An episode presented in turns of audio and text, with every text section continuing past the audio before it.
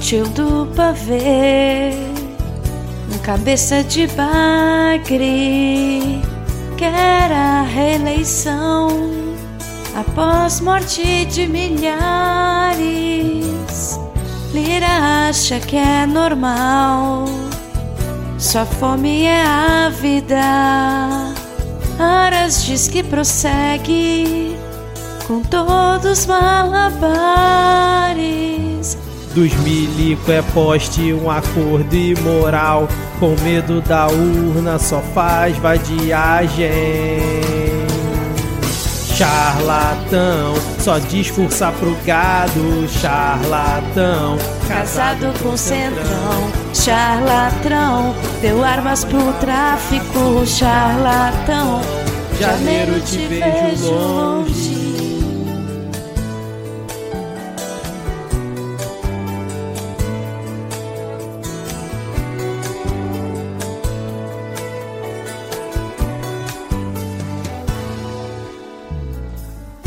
Seu medo é um lance de perder pro PT.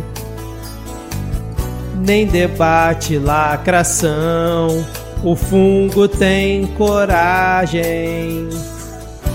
Tem trambolhos com você, banqueiro percebe. Da tatuagem é o clamor, o banho será nacional. Dos milico é poste um acordo imoral. Com medo da urna só faz vadiagem. Charlatão, só discursa pro gado. Charlatão, Casado com centrão, charlatão. Deu armas para o tráfico, charlatão. Janeiro te vejo longe.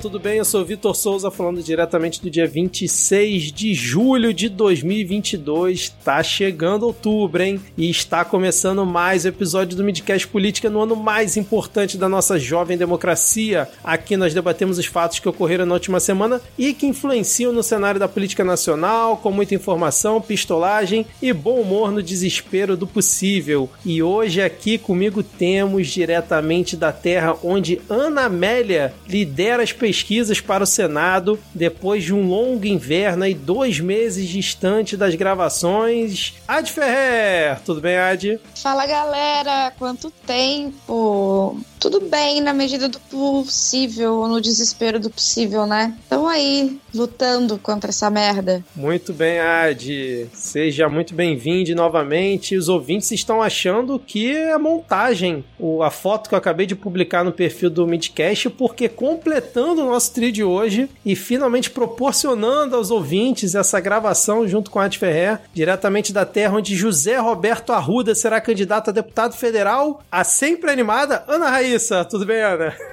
Olá, José Roberto Arruda, não se esqueçam, foi enxotado do palácio quando era governador e foi pego fraudando o painel do Senado. Então, assim, evitem. Não era ele que foi pego com dinheiro na cueca, recebendo? Foi não, ele, na cueca não, mas fazendo oração antes de receber propina. E assim, uma propina milionária, tipo 30 mil reais.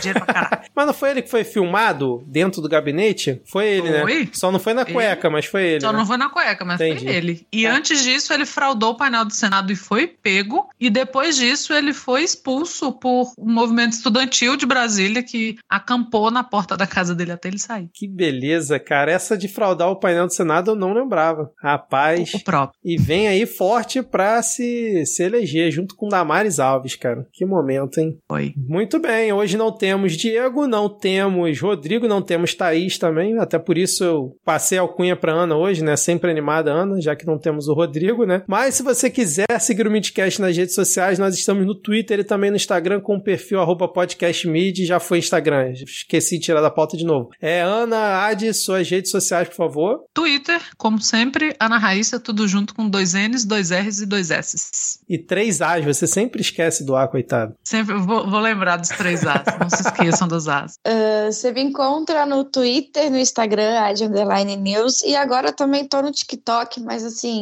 Abafa, geração Z, abafa. Ai, ai. É, PicPay e Padrim, se você quiser apoiar o Midcast, temos essas duas opções. PicPay, você vai lá, baixa o aplicativo, né? Ou se você já tiver, procura por Midcast. E no Padrim, o endereço é padrim.com.br barra Midcast, planos de dois e cinco reais. Se você também quiser escutar as paródias do Midcast, né? Desde 2021 para cá, temos um feed exclusivo, onde você pode procurar aí no seu tocador de podcasts, exceto Spotify, com com todas as paródias, inclusive algumas versões são completas, né? Porque às vezes a gente bota uma versão um pouco mais reduzida aqui na abertura. E eu tava já uns dois meses sem atualizar lá, mas agora já tá certinho com todas as paródias até o penúltimo episódio. Então agora sem mais delongas, eu não sei quem que vai falar aqui, mas se virem, vamos iniciar o episódio com um bloco. Oh, não, mais um crime de responsabilidade.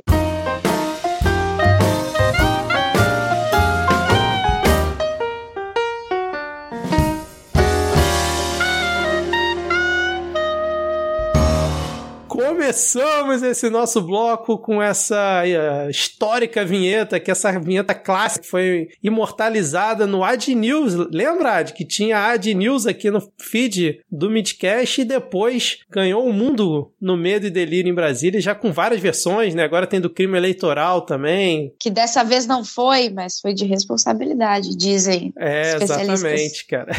Vamos então aqui com atualização de notícias passadas, que a gente sempre faz. Semana passada a gente comentou sobre o livro da Juliana Dalpiva, né, jornalista, que ela vai lançar em setembro, às vésperas das eleições, intitulado O Negócio do Jair, a História Proibida do Clã Bolsonaro. E eis que já começaram a sair alguns relatos né, sobre o livro. Rodrigo tinha comentado que esperar Jair me fazer o resumo, mas já saiu aí essa semana que passou na coluna do Chico Alves, lá no UOL. Uma das histórias que serão reveladas aí no livro é que o ex-cunhado de Jair Messias Bolsonaro, o André Siqueira Vale, né, que é irmão da ex-esposa dele, teria sido dispensado por não devolver a parcela do salário dele que o Bolsonaro exigia. Isso ela já tinha contado naquele podcast que ela fez. Só que o que esse, o livro está retratando agora é que tinham caixas com dinheiro vivo dentro da mansão do fungo presidencial lá no Vivendas da Barra, e isso era uma coisa que incomodava o ex-assessor, né, o irmão aí da Ana Cristina Vale, a ex-esposa de Bolsonaro. A gente estava meio descrente se ia ter coisa nova e tal, além do que já teve no podcast, mas, cara, tinha caixas com dinheiro vivo dentro da casa dele. Como que ele vai conseguir explicar essa depois que o livro for lançado e outras histórias virem à tona? Vocês têm alguma noção? Temos novas perspectivas depois de ter saído essa, esse primeiro relato do livro dela? Ah, vai dar chilique com jornalista, vai responder porra nenhuma, né? E aí, não sei se alguém vai tomar providência, mas se depender dele, vai ser isso aí. E esse lance de ter caixas de dinheiro, cara, é o bingo do baixo clero, né? Sim.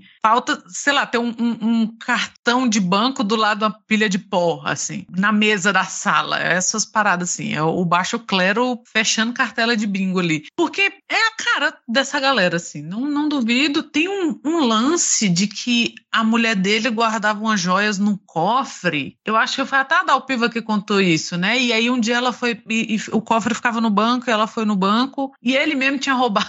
Falar, não, ele já veio buscar e ele, sei lá, enfiou na volta da pá as joias dela. Então, assim, deve ser naquele melhor esquema Tropa de Elite 2, né? Total, cara, total. e aí, antes de, de Ad comentar, no trecho que foi divulgado no livro, o André, que é o ex-assessor irmão da ex-esposa do Bolsonaro, ele seguia a rotina que era combinada, mas segundo ele, ele não gostava de entregar tanto dinheiro na casa do Bolsonaro e depois passou a desabafar com amigos em sigilo que aquilo era completamente errado. Aí tem aqui até uma aspas, ó. Pô, você não tem ideia de como é. Chega dinheiro, você só vê o Jair destruindo o pacotão de dinheiro. Toma, toma, toma. Acho que destruindo deve ser distribuindo, né? Um monte de caixa de dinheiro lá na casa. Você fica doidinho. E aí, Adi? Se eles quiserem o meu endereço, a gente passa depois por DM, precisando pagar umas contas. Uh, mas falando sério, uh, eu acho que, em primeiro lugar, Juliana é uma pessoa muito afrontosa, maravilhosa. Acho que uh, o jornalismo dela e a forma como ela comunica é extremamente necessário e as pautas que ela vai atrás, não ter medo de, de ir atrás. Mas eu acredito que vai ser mais uma daquelas bombas em que a gente vai ficar, nossa, sério, Jair fez isso? Legal, porque enquanto, enquanto ele tiver aí no, com todo mundo no comando, na mãozinha dele, é muito difícil, assim. Claro, a gente pode sonhar com 2023 ele sendo. Né, preso. Né, já vou, é, ele sendo preso preso, mas não querendo dar um balde de água fria, mas com certeza eles vão fazer algum tipo de de negociação para que ele pelo menos não seja preso, né? Não sei, espero que não. Não, e isso que você comentou, Ad, vai de encontro com essa própria notícia que eu vi muito pouca repercussão, eu vi pouco barulho nas redes sociais com essa questão, né? Como se fosse uma coisa assim, ah, isso aí a gente já esperava do Jair, então normal, é uma segunda-feira comum, né? O Flavinho já tem lá o caso dele com a loja de chocolate, né? Então acho que repercutiu pouco, né? Vamos ver se Juliana Dalpi virá trazer trazer mais revelações além dessa, mas, cara, tinha caixa de dinheiro vivo dentro da casa de um deputado federal. É surreal isso, né, cara? Mas é só rapidinho pra gente não ficar muito nessa, mas assim, o que você falou de que repercutiu pouco também acho, e eu acho muito ruim, porque a gente, ao mesmo tempo que a gente reclama de que as coisas acontecem e só passam, né? Se a gente começa a não se chocar com essas coisas, é pior ainda, porque eles ficam esperando por isso. De que assim, ah, dá nada não, pode falar que tinha caixas de dinheiro. E, cara, assim, se tinha caixas de dinheiro, tinha, sabe? Esse, esse negócio de você. Eu fiquei meio reticente de falar o que eu ia falar aqui. O jurídico falou aqui no ponto, vou deixar abaixo, mas assim, quando você pega que uma das maiores apreensões de armas foi do vizinho do cara, sabe? Esse dinheiro não é um dinheiro ali de, ah, recebi da rachadinha, vou gastar com cachaça. Não é. Não é com leite condensado e pão francês que ele tá gastando dinheiro, sabe? É, é muito perigoso. A gente não pode deixar de se chocar com essas coisas e achar absurdo. Cara, imagina se ele fosse lavar o dinheiro na padaria do bairro. Tipo, porra, vim aqui Nossa. com essa caixa de dinheiro, quero comprar tudo de pão e, e leite condensado.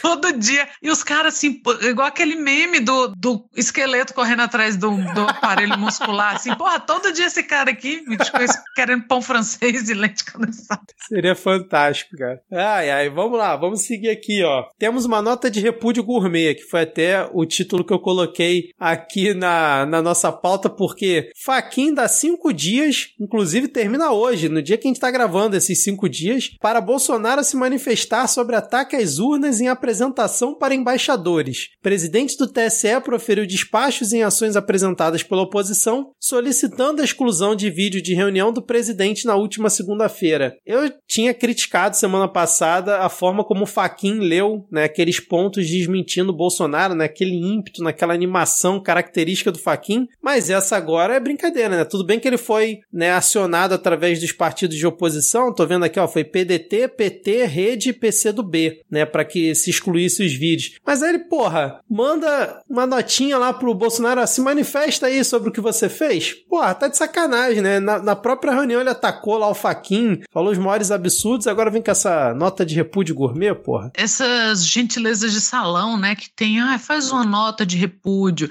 dá cinco dias para ele se apresentar e foda-se. Ele não se apresenta, ele é. não, não se explica, aí ele vai pro cercadinho dele e se gaba de não ter se apresentado, de não ter explicado. E os caras continuam fazendo. E aí a gente fica assim, né? E vai ficar com, com notinhas bem educadas de olha, foi de bom tom. Pô, você tá falando com um cara desse nível, você tem que baixar um pouquinho o nível para falar com ele também. Porque senão não, não funciona, não funciona. É você colocar um, um jumento na loja de cristal e aí depois fica, oh meu Deus, achei que ele ia servir um chá. Tem a tirinha, essa tirinha do, nossa, o jumento vai nos servir um chá. Aí o jumento quebra tudo. De que é essa tirinha? aí a mulher fala assim, eu sabia que ele ia quebrar tudo. Aí o cara, mas seu contra, né, Márcia? É sempre assim, assim é o jumento na loja de chá, nesse homem. É, eu acho que eu vou mais ou menos no, no mesmo pensamento da, da Ana, mais ou menos o mesmo pensamento do meu tweet pro, pro Rodrigo Pacheco. Cara, a gente vale uma notinha dessa, nossa democracia vale uma notinha dessa. Sério? Às, às vezes eu tenho a sensação de que se fala mais grosso sobre coisas que, tipo, pouco importam, sabe? E na hora que a gente vai defender a nossa democracia, é bem esse, esse ritmo pau mole, assim, é bem essa coisa, né? E sabe, são pessoas que podem fazer alguma coisa contra isso, não é nós que estamos no podcast que estamos falando esse tipo de coisa e gastando nosso tempo aqui. São pessoas que realmente podem falar, podem fazer, podem enfrentar. Dá até um, um pouco de desespero, assim, ver esse tipo de, de reação, ver uma reação pau mole e não ver reação de outras pessoas que deveriam reagir, né?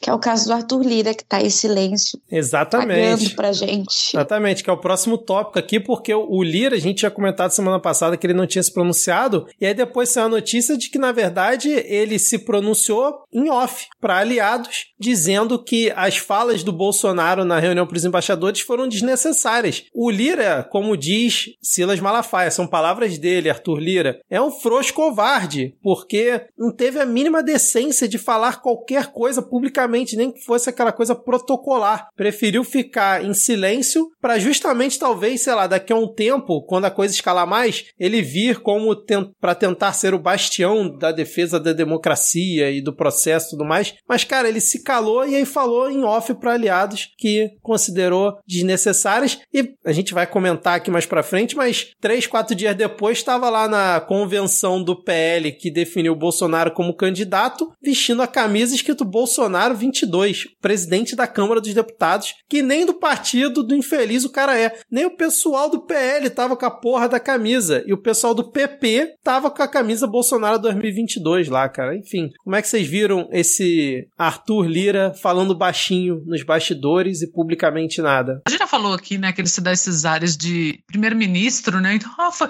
de novo, a mesma coisa. Ah, foi desnecessário. O que isso quer dizer, cara? Afinal, em termos práticos, foi desne... é só isso, foi desnecessário. Tá todo mundo aí falando de tentativa golpista de o cara fica estressando a democracia para ver até onde vai. ah, foi desnecessário. Aí depois vai vestir uma camisa um número menor do que o tamanho dele, porque puta merda, né? Alguém tinha que falar isso aqui. Sim.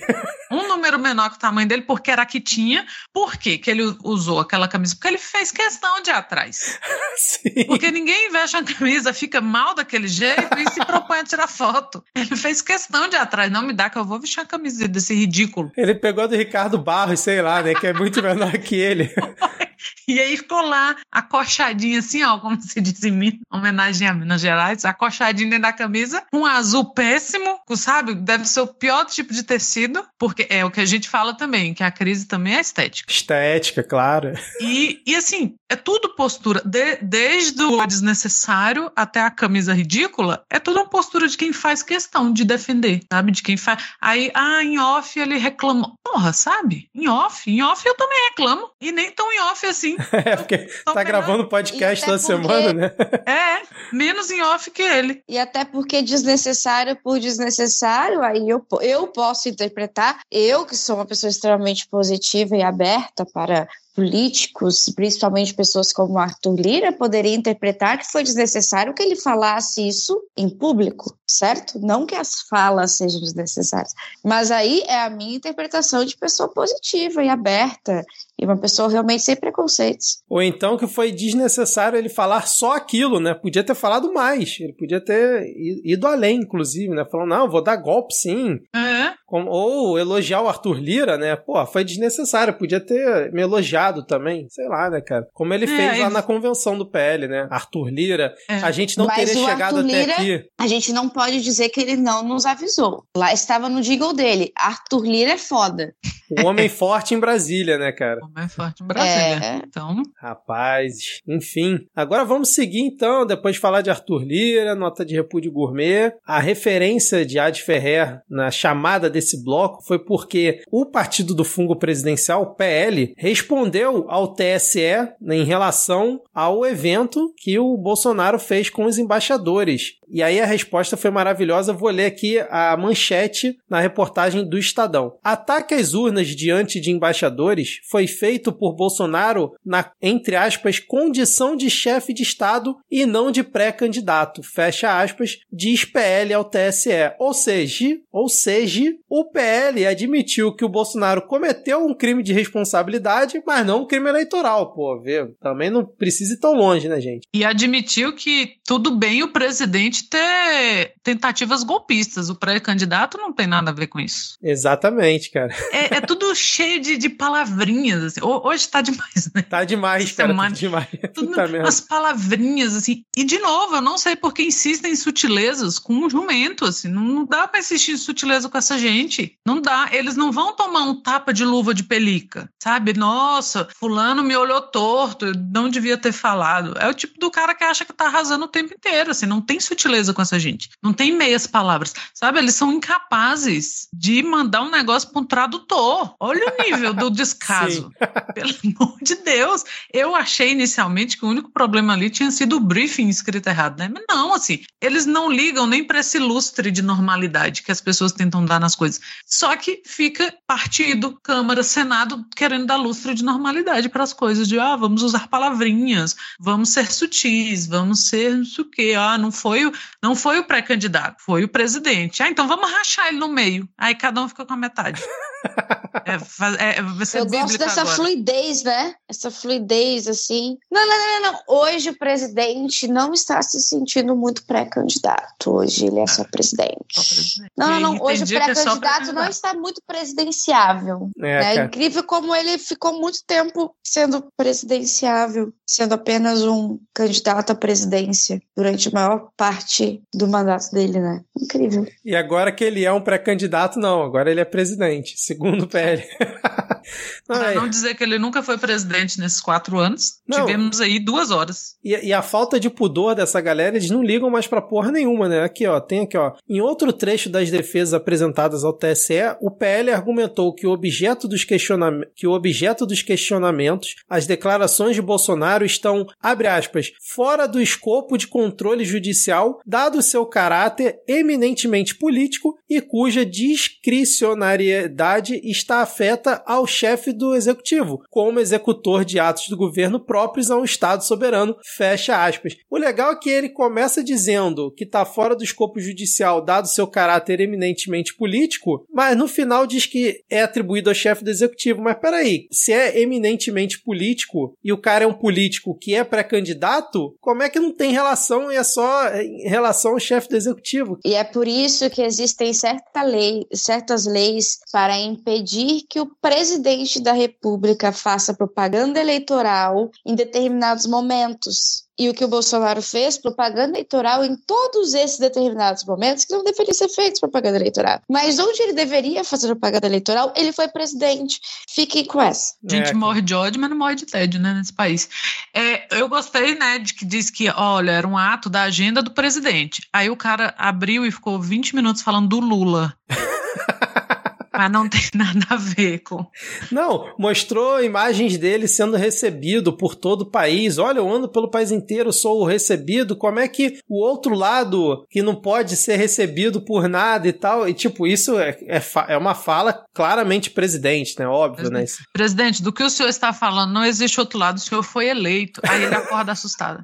Eu já fui eleito, que inferno. Você é o governo, né? Que... Você é o governo, não tem como você ser contra isso. Exatamente, cara. Ai, realmente, essa instituição de presidente faz o que quer e nada acontece feijoada tá demais no Brasil, cara. Os próximos. Cara, eu acho que a gente nunca mais vai ver impeachment na história da atual democracia do brasileira, né? Pode ser que, sei lá, daqui a alguns anos role um outro golpe, a gente faça um reset e comece tudo de novo, mas nesse atual momento, acho que a gente nunca mais vai ver uma chance de impeachment. Não, e saiu agora, acho que não tá na pauta aqui, né? Que parece que estão articulando novamente dentro do Congresso algumas mentes criativas do Centrão para passar uma PEC dando é, o cargo vitalício de senador vitalício para todos os ex-presidentes, incluindo o Bolsonaro. Que aí com isso ele ganharia foro privilegiado e conseguiria escapar da prisão. Surreal, que cara. Que eu falei? O que, que eu falei? Eu não falei que eles iam dar um jeito? É, é sempre cara. assim, gata. Aqui, aqui no Brasil, já, come, já, deu, já começou tudo errado. Quando começou com o genocídio, o negócio já descambou. Já foi, era, é melhor, assim, dar reset. Começar de novo. Porque a gente deu anistia para os militares. A gente vai fazer a mesma coisa a partir de agora. Vamos fazer? Vamos fazer a mesma coisa? Vamos dar anistia para essa gente que matou quase 700 mil pessoas no meio de uma pandemia? Cara, surreal. Mas eu acho que essa, essa ideia maluca aí é, é uma daquelas que os caras jogam na imprensa para a imprensa noticiar, ver a reação e depois voltar atrás. Porque não é possível que eles vão tentar passar isso. E aí, na, na coluna da Andréa Sadi, ela diz que não, eles vão estender para todos os ex-presidentes para não ficar feio parecendo que é uma coisa só pro Bolsonaro. Aí vai estender pro Collor, pro Sarney, pra que Dilma, é tudo pro que a Lula. gente precisa. tudo que a gente precisa. Todo dia eu acordo e penso: será que o FHC morreu? E ele não morreu nunca. E aí, além de tudo, eu vou ter que ficar preocupada. Será que eu vou encontrar o FHC no mercado? será que eu vou ter que ver o FHC falando na tribuna novamente? É, porque Meu senador Deus. vitalício, né, para permitir que o cara vá na tribuna falar alguma coisa, não custa, né, cara? Ah, mas claro, você acha. Do jeito que aquele lá gosta de teatro, claro Nossa que ele vai... senhora, cara. Bom, vamos seguir agora para as novas notícias. Isso tudo foi só em relação ao que a gente tinha comentado semana passada passada, né? Desdobramentos. Agora vamos para uma, uma nova notícia que eu acho que principalmente a Ana vai curtir muito, cara, porque olha só, hein, na coluna da Mônica Bergamo, banqueiros Roberto Setúbal e Pedro Moreira Salles assinam manifesto em defesa da democracia. Juristas, empresários, artistas e personalidades como Chico Buarque e Casagrande também endossam um documento que já tem quase 3 mil assinaturas. Eu queria perguntar para vocês, desde quando banqueiro age em defesa da democracia. eu, tô, eu tô igual a Arthur Lira, não sei nem o que comentar. Meu Deus, é o país do improvável. É o país do improvável. Você chega num bar, tá o Casa Grande e o Chico Buarque, mas do outro lado do bar, o Pedro Moreira Todo mundo na mesma festa, né, cara? Na mesma festa, convidados pela mesma pessoa. Você, cara, não tem...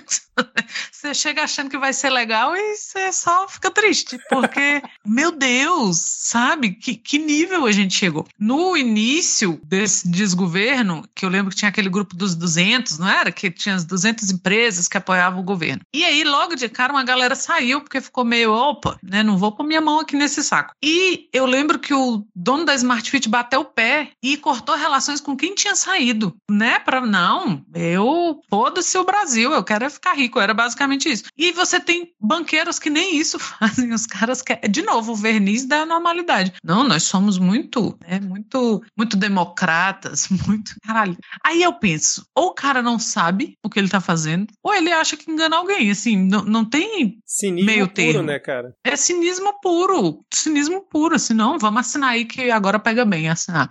Porque se fosse um momento que não pegasse bem assinar, ninguém tinha nem pensado nisso. Vão onde o, o, o vento toca, assim. É, ah, não, é para assinar? Bora assinar aí. Da mesma forma que a gente teve o, o pós-ditadura militar aí, que, que é o que chamam, né, os historiadores chamam de direito envergonhada. Ninguém assumia, do jeito que ninguém assumia o voto no colo. E agora ninguém tá assumindo, porque filho feio ninguém assume. E aí você tem que ficar lendo essas coisas ridículas. Para vir algum liberal safado de trabalho, com certeza alguém teve um colega desse no trabalho trabalho que leu uma, uma manchete dessa e falou: tá vendo? Tá vendo? Vocês ficam aí querendo guilhotinar os caras? Olha como são gente boa.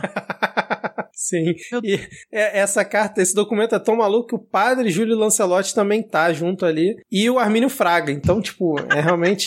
ah, isso é frente ampla, cara. Isso é Meu ampla. Deus. Aí tá aqui, ó. O documento diz que ditadura e tortura pertencem ao passado e leva ainda a assinatura de diversos ex-ministros do STF, como Sepúlveda Pertence, Carlos Aires Brito e Sidney Sanches. Ele será lido no dia 11 de agosto no pátio das Arcadas do Largo São Francisco pelo ex-ministro Celso de Mello. A data marca a fundação dos cursos jurídicos no Brasil. E aí, Ad, algum comentário? É, uma festa estranha mesmo, né? Mas é bem, é bem aquela coisa. Não, o clima não está favorável para ele, para o que ele quer que seja feito antes das eleições. Eu acho isso importante, assim. Se os banqueiros estão sentindo que o vento tem que ser em defesa da democracia e não apoiar um golpe, então beleza, dá um pouquinho de esperança, porque esse é o tipo de gente que iria no vento do, do golpismo se ele fosse lucrativo. Então, se não é, ufa, pelo menos uma coisa, sabe? Porque a gente bem sabe que quem manda aqui, não só no Brasil, e quem manda no, no mundo capitalista é quem tem dinheiro e é eles que têm dinheiro. Se eles estão achando que está valendo a pena defender a democracia e contra esse golpismo, é porque o negócio está foda para Jair Bolsonaro, viu? Não tá fácil, não.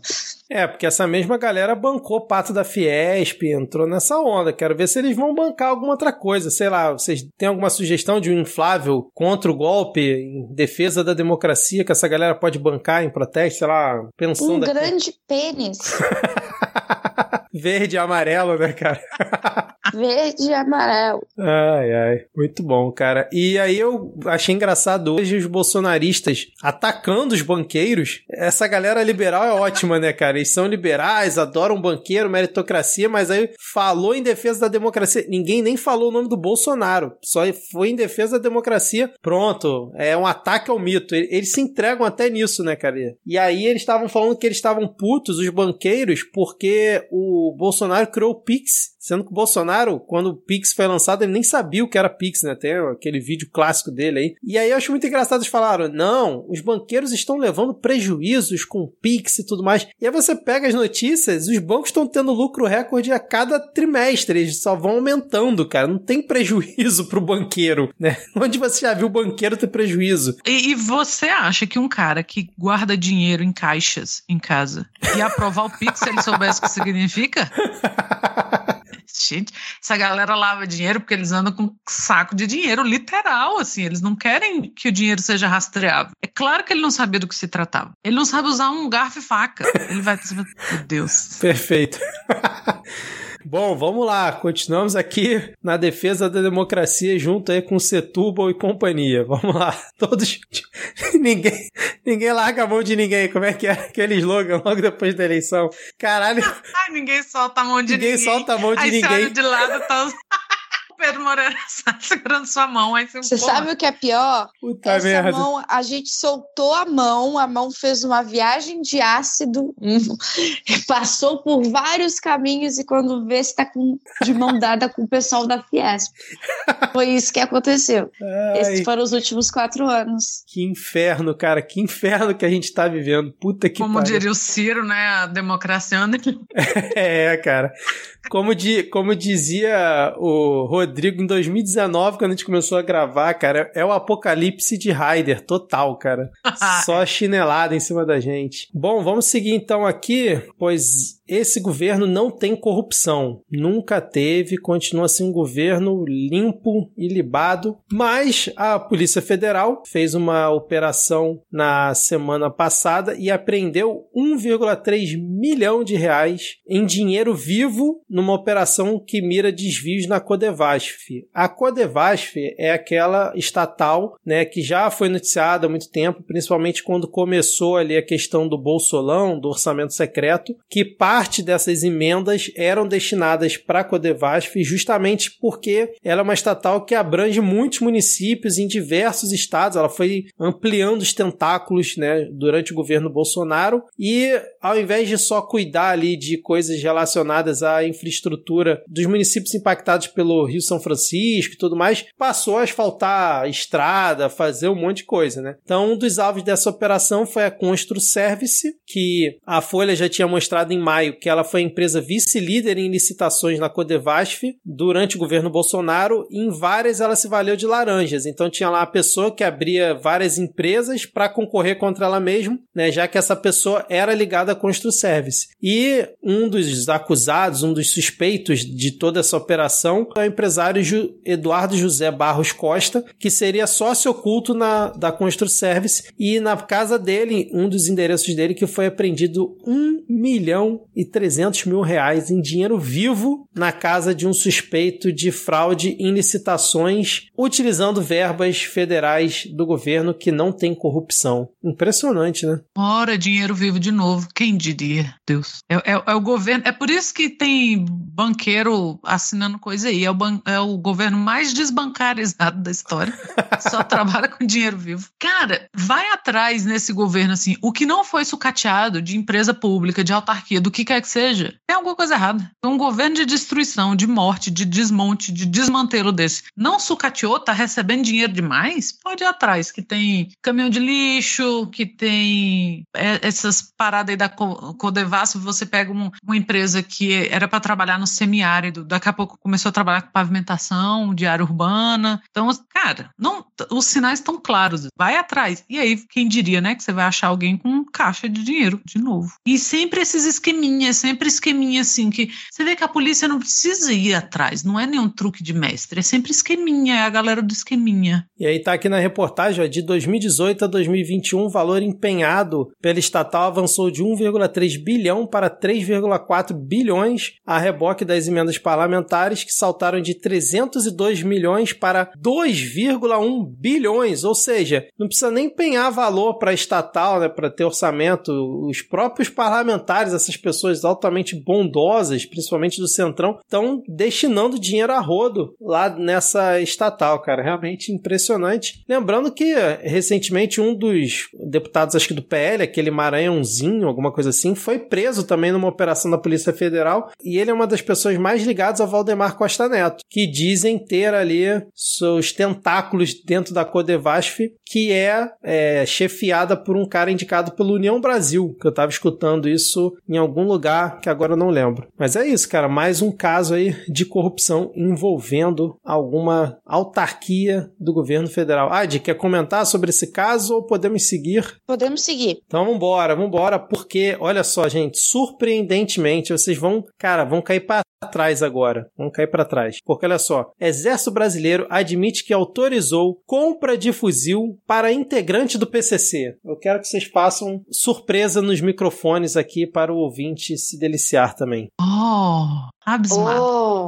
Esse caso todo assim, é muito maravilhoso, porque o cara tinha né, 16 processos criminais, foi lá, se inscreveu como CAC, porra, só aqui, ó, colecionador, caçador, atirador e tudo mais. Foi lá junto, pediu sua filiação, né? Pediu sua autorização. E o exército falou que ele simplesmente não confere. Não, que a gente não, não faz essas verificações. Pra quê, né? Pra que, que eu vou verificar se uma pessoa que, porra, é de um clube de tiro, é uma pessoa correta, um cidadão de bem, né? Pra que, que eu vou verificar? Isso. Toma aqui sua autorização. E aí, cara, o, o sujeito, ele parece que tinha, sei lá, quase com um arsenal em casa tinha sei lá quantos fuzis, sei lá quantas carabinas. E aí, quando ele foi pego recentemente, foram questionar o exército e realmente o exército falou que não, tá tudo tranquilo. Tem até uma fala aqui, ó. Olha aspas do exército, ó. Toda a documentação requerida para a entrada do processo foi verificada. Assim, seguindo o princípio da legalidade, as informações prestadas acerca da idoneidade e da documentação referente aos antecedentes criminais são de responsabilidade do interessado. Ó, Parabéns, braço forte, mão amiga. Desculpa, exército, esqueci de avisar para vocês que eu sou terrorista, que eu faço parte de um grupo muito perigoso. Desculpa. Isso é porque era o, o PCC tinha ligações com o PT, né? Aí Jair fez o quê? Não, vai ter ligação comigo. Não mais com PT, não. Eu gosto, cara, toda vez que a gente traz uma notícia que envolve o exército, eu gosto da inocência do negócio, assim. Podia ser essa parte, podia ter uma musiquinha angelical no fundo, porque é sempre assim, não, a gente não conferiu, não. Oh, mas aqui, ó, vocês têm uma lista de quantas armas foram vendidas? Não, temos não. Vocês conseguem fazer esse levantamento? Não, não seguimos não mesmo. Vocês viram que. Não, eles estão sempre assim na inocência, na, na, inocência do, sabe, do Sargento Pincel. Tá sempre, não, é mesmo. Fizemos não. É que, ele, não, não é que eles acreditam na, na idoneidade dos patriotas, entendeu? É, só muita crença mesmo pra. Caralho, inocência do Sargento Pincel, sensacional. Sempre muito, não, é verdade, não conseguimos, não fizemos, não damos conta. Inteligência de. É, como é que a galera fala? É, técnicos, são muito técnicos, sempre é, profissionais de ponta.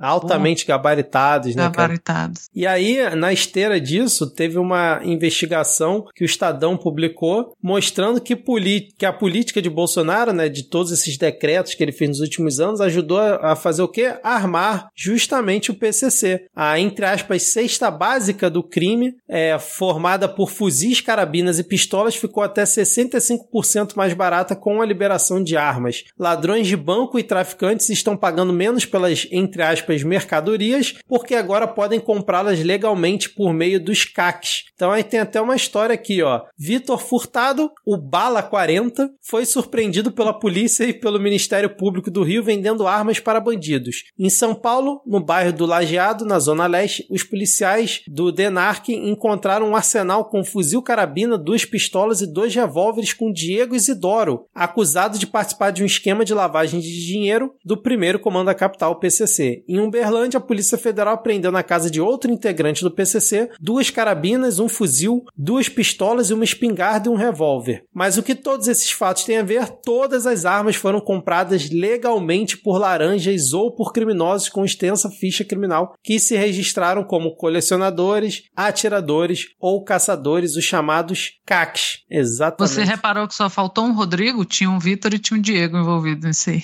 Caraca, é verdade. Ah, e tem, tem uma outra parte aqui dessa, dessa reportagem. O Rodrigo é, é o chefe, é aquele que não aparece nunca, não cai. tem uma outra parte aqui dessa reportagem que é muito boa. Deixa eu ver se eu acho aqui, ó. Aqui, ó. Um dos maiores especialistas em combate ao crime organizado do país, o promotor de justiça Lincoln Gakia, Gakia contou a coluna que é muito fácil pegar um laranja e tirar o certificado de CAC. O documento é concedido pelo Exército. Se for para ser atirador, o integrante do crime organizado poderá comprar comprar 30 armas com esse registro, sendo 15 fuzis de uso restrito e 6 mil munições por ano. Já se o bandido conseguir o registro de colecionador, ele não terá limite de compra de armas, apenas o entre aspas incômodo de poder adquirir apenas 5 de cada modelo, como o fuzil AR-15 ou uma carabina calibre 40. O cara que queria liberar arma para a população, ferrou a população, deixou a galera com fome e liberou arma pro PCC. Sensacional, cara. E barateou, né? Então, assim, quem está pagando caro na cesta básica, lembre-se que a cesta básica do crime é mais barata, 66%.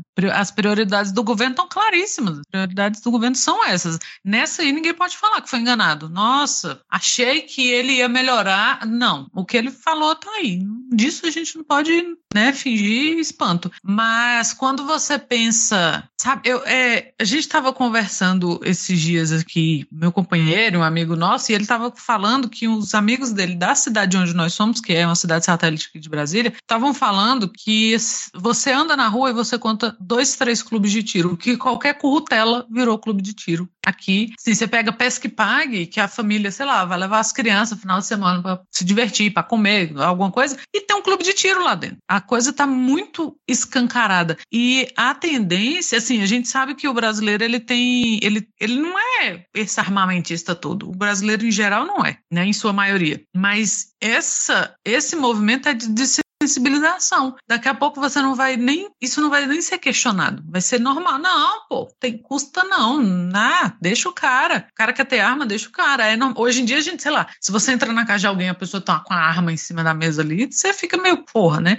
Então é um trabalho meio de, sensibilizar a população para isso. E aí daqui a pouco você tem uma população como a dos Estados Unidos, no sentido de que você não discute isso porque para eles não é uma questão, mesmo tendo massacres diários em escolas. Para eles não é uma questão. A questão é se você regulamenta, se o cara vai. Sabe para que um cara quer arma de uso restrito? É o que a gente ouve sempre no medo e delírio. É, é as Forças Armadas abrindo mão né, de, de, de serem a, as Forças Armadas. E aí você tem essa questão nos Estados Unidos que eles nem discutem, assim, para eles não é uma questão. O máximo de progressismo que você espera de alguém é que ele aceite algum tipo de, de limites ali. Olha, você não vai ter uma arma de assalto, precisa, né, de uma K-47 ou caralho que for. Mas você falar assim, não, não pode, não entra em discussão. Tanto que quando rolou a morte do Shinzo Abe lá que a gente falou na outra semana, que o cara teve que fabricar uma arma porque nos, no Japão é dificílimo você ter arma, alguns veículos noticiaram que ano passado, eu acho que a gente comentou isso aqui, acho que você leu isso, Vitor, de que no ano passado houve uma morte por arma de fogo em todo o Japão. E aí isso não, não estrondou, a galera não discute, assim, meio que finge que não viu ali. Uhum. Ah, não. Porque os números são claros, né?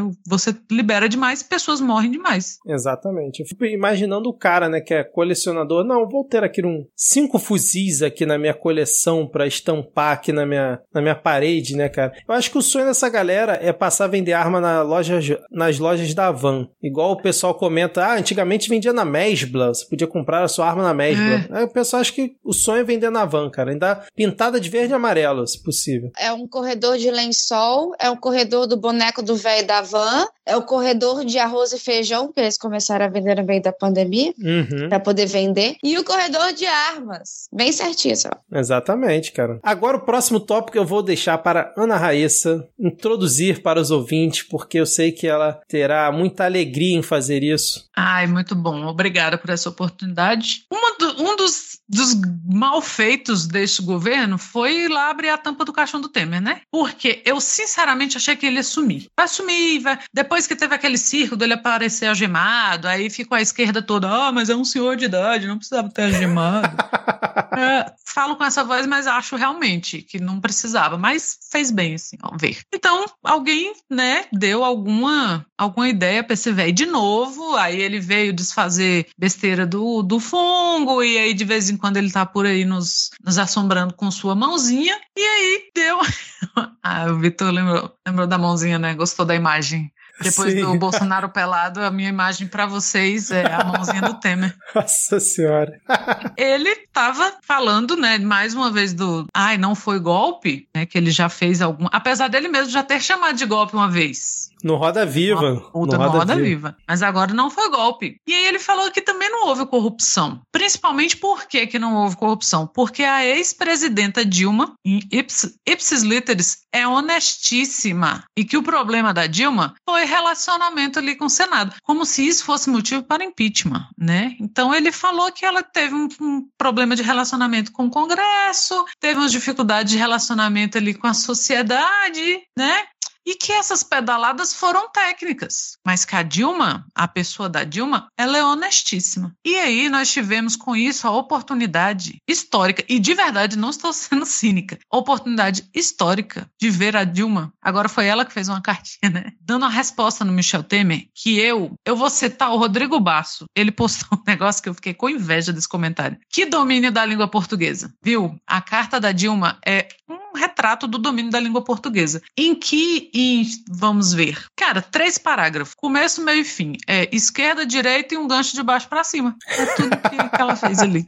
Não tem uma palavra fora do lugar. Não tem nenhum pensamento que vai e volta. Não, é perfeito. E assim, saiu no dia seguinte ao, ao comentário do Temer. Então, assim, ela nem levou muito tempo para elaborar isso. E é perfeito, assim. E ela começa, vou ler três momentos aqui, mas eu sugiro mesmo que vocês leiam Que ela começa falando. Eu lembram o que eu estava falando antes, né? De fazer de palavrinhas, de, de lustre, não tem nada disso aqui. Eu agradeceria que o senhor Michel Temer não mais buscasse limpar sua inconteste condição de golpista utilizando a minha inconteste honestidade pessoal e política. Essa Cara, é já, já começa. Esse é o de esquerda, que é no início já da, da carta. É. Essa é o de esquerda. Lembro ainda, aí lá na frente ela vem, lembro ainda que a dificuldade. Aí ela usa aspas. Lembro ainda que a aspas, dificuldade de diálogo com o Congresso, fecha aspas, não é razão legal nem constitucional para o impeachment em um regime presidencialista, como ele bem sabe. Essa foi a de direita. Foi a de direita, é. e ela termina com: finalmente relembro que a história não perdoa a prática de traição. O senhor Michel Temer não engana mais ninguém. O que se conhece dele é mais que suficiente para evitá-lo, razão pela qual não pretendo mais debater com esse senhor. Dilma Rousseff. Cara, esse final para mim assim, é... tem que aplaudir de pé porque E aí eu fico, eu não sei se a Ana ainda vai comentar mais alguma coisa, mas já queria falar aqui, eu fiquei imaginando o que, que ele pensou com essa fala de admitir que a Dilma é honesta. Ele achou que ia ser um afago ao PT, e aí com isso o, o pessoal ia ajudar ele puxar o tapete da Tebet, e aí ele fazendo um afago a uma ex-presidente mulher que ele ajudou a derrubar, ele ia conseguir derrubar a candidata do partido dele à presidência. Tipo, o que, que ele pensou? Para que, que ele chegou e falou assim: não, a Dilma é honesta. Depois de seis anos, né, de já ter meio que admitido que foi golpe ali sem querer, e agora vem falar que a Dilma é honesta depois de deixar seis anos ela ser trucidada por todo mundo, principalmente na época lá do pato da Fiesp, para chegar agora e falar: não, não teve corrupção, a Dilma é super honesta. Ele achou que a Dilma ia ficar quieta, olhar essa declaração dele e não falar nada. Para mim, a Dilma, assim, eu sou uma pessoa que na época lá do pato da Fiesp e tudo mais, pouco elogiava Dilma porque, né, eu tava naquela fase ali de, não, porra, esse governo é isso, é aquilo, PT e tal, não sei o quê. E realmente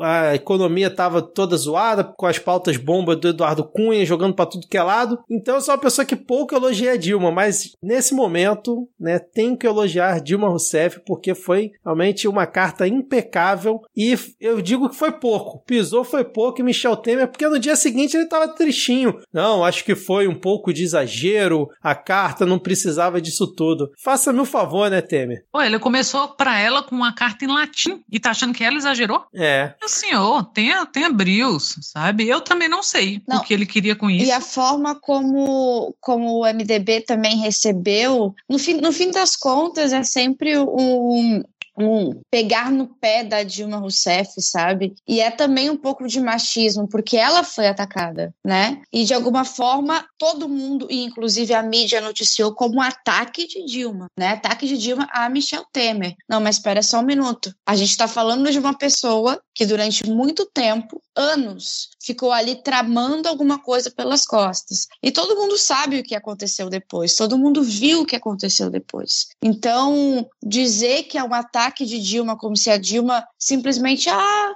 ele estava quieto ali, não, ele estava provocando. E é, é, interessante ver como a, a mídia muda um pouquinho a forma de, de noticiar quando é com ela, né? E o, o Temer, ele tá sempre por aí, vai receber um prêmiozinho ali, é convidado para não sei o quê. Um tempo desse foi receber um prêmio numa biblioteca, de uma biblioteca X no interior de São Paulo, blá, blá, blá. A Dilma tá na dela. A gente não vê Dilma nem aí grudada no Lula ou fazendo falas. Quando ela acompanha, ela acompanha e ela tá na dela, assim. Porque, cara, realmente, assim, quem quer que seja que ocupe o posto de presidente, o próprio fungo vive reclamando. É, não aguento mais, eu só queria comer um pastel. Então, assim, já fizeram um inferno na vida da mulher. Se tivesse sido um governo tranquilo, já teria sido um inferno. Para ele ficar usando ela de isca para pra mídia, e a mídia adora essa isca, porque aí volta o Dilma atacou, Dilma usou palavras duras, Dilma não sei o quê, quando na verdade esse velho tá sendo cínico o tempo inteiro, e aí depois vem com, ah, querem o apoio do MDB, mas estão me chamando de golpista. Pô, mas pera lá. Primeiro que o MDB não suporta ele. Começa daí. E o MDB tem aquele problema do metaleiro, que não suporta metaleiro. O MDB não se suporta. A gente viu essa semana. Então, assim, ah, opa, vamos lançar a tablet, mas vamos apoiar aqui outra pessoa, vamos puxar o tapete dela depois. Opa, mas lança o Temer, mas ninguém gosta do Temer. Então, aí fica, ah, mas aí estão me chamando de golpista. Você queria que te chamasse de quê? É, é, é meio assim, eu, ele jogou essa, essa aí pra mídia, aí pensou que a Dilma ia fazer a educada e, ah, ah, risos, deixa pra lá, não esperava a reação dela. E aí depois ficou, ah, então vou levar a bola também, ninguém brinca. Não, e eu gostei que a Dilma usou do mesmo expediente que ela fez com o Ciro recentemente, quando o Ciro atacou ela. Ela respondeu no Twitter e falou: Ó, encerro por aqui, não quero mais discutir com você. Só que agora com o Michel Temer, ela foi, fez com requinte crueldade, assim, foi, foi perfeito. E eu queria cara. ter esse autocontrole, porque Sim. qualquer um deles eu ia xingar o resto da vida. e ela só falou: não, acabou aqui essa conversa. Acabou e fez com, uma carta, né, no, no site dela e tal, mas, porra, foi assim, foi sensacional, cara. Enquanto isso, até botei aqui, a piada é bom quando o Diego tá aqui, né, o príncipe está de volta, porque o Diego gosta de ficar fazendo essa zoação, pois o desembargador do TRF1 liberou Eduardo Cunha, sim, Eduardo Cunha, para disputar as eleições, o mesmo Eduardo Cunha que tá toda semana elogiando o Bolsonaro,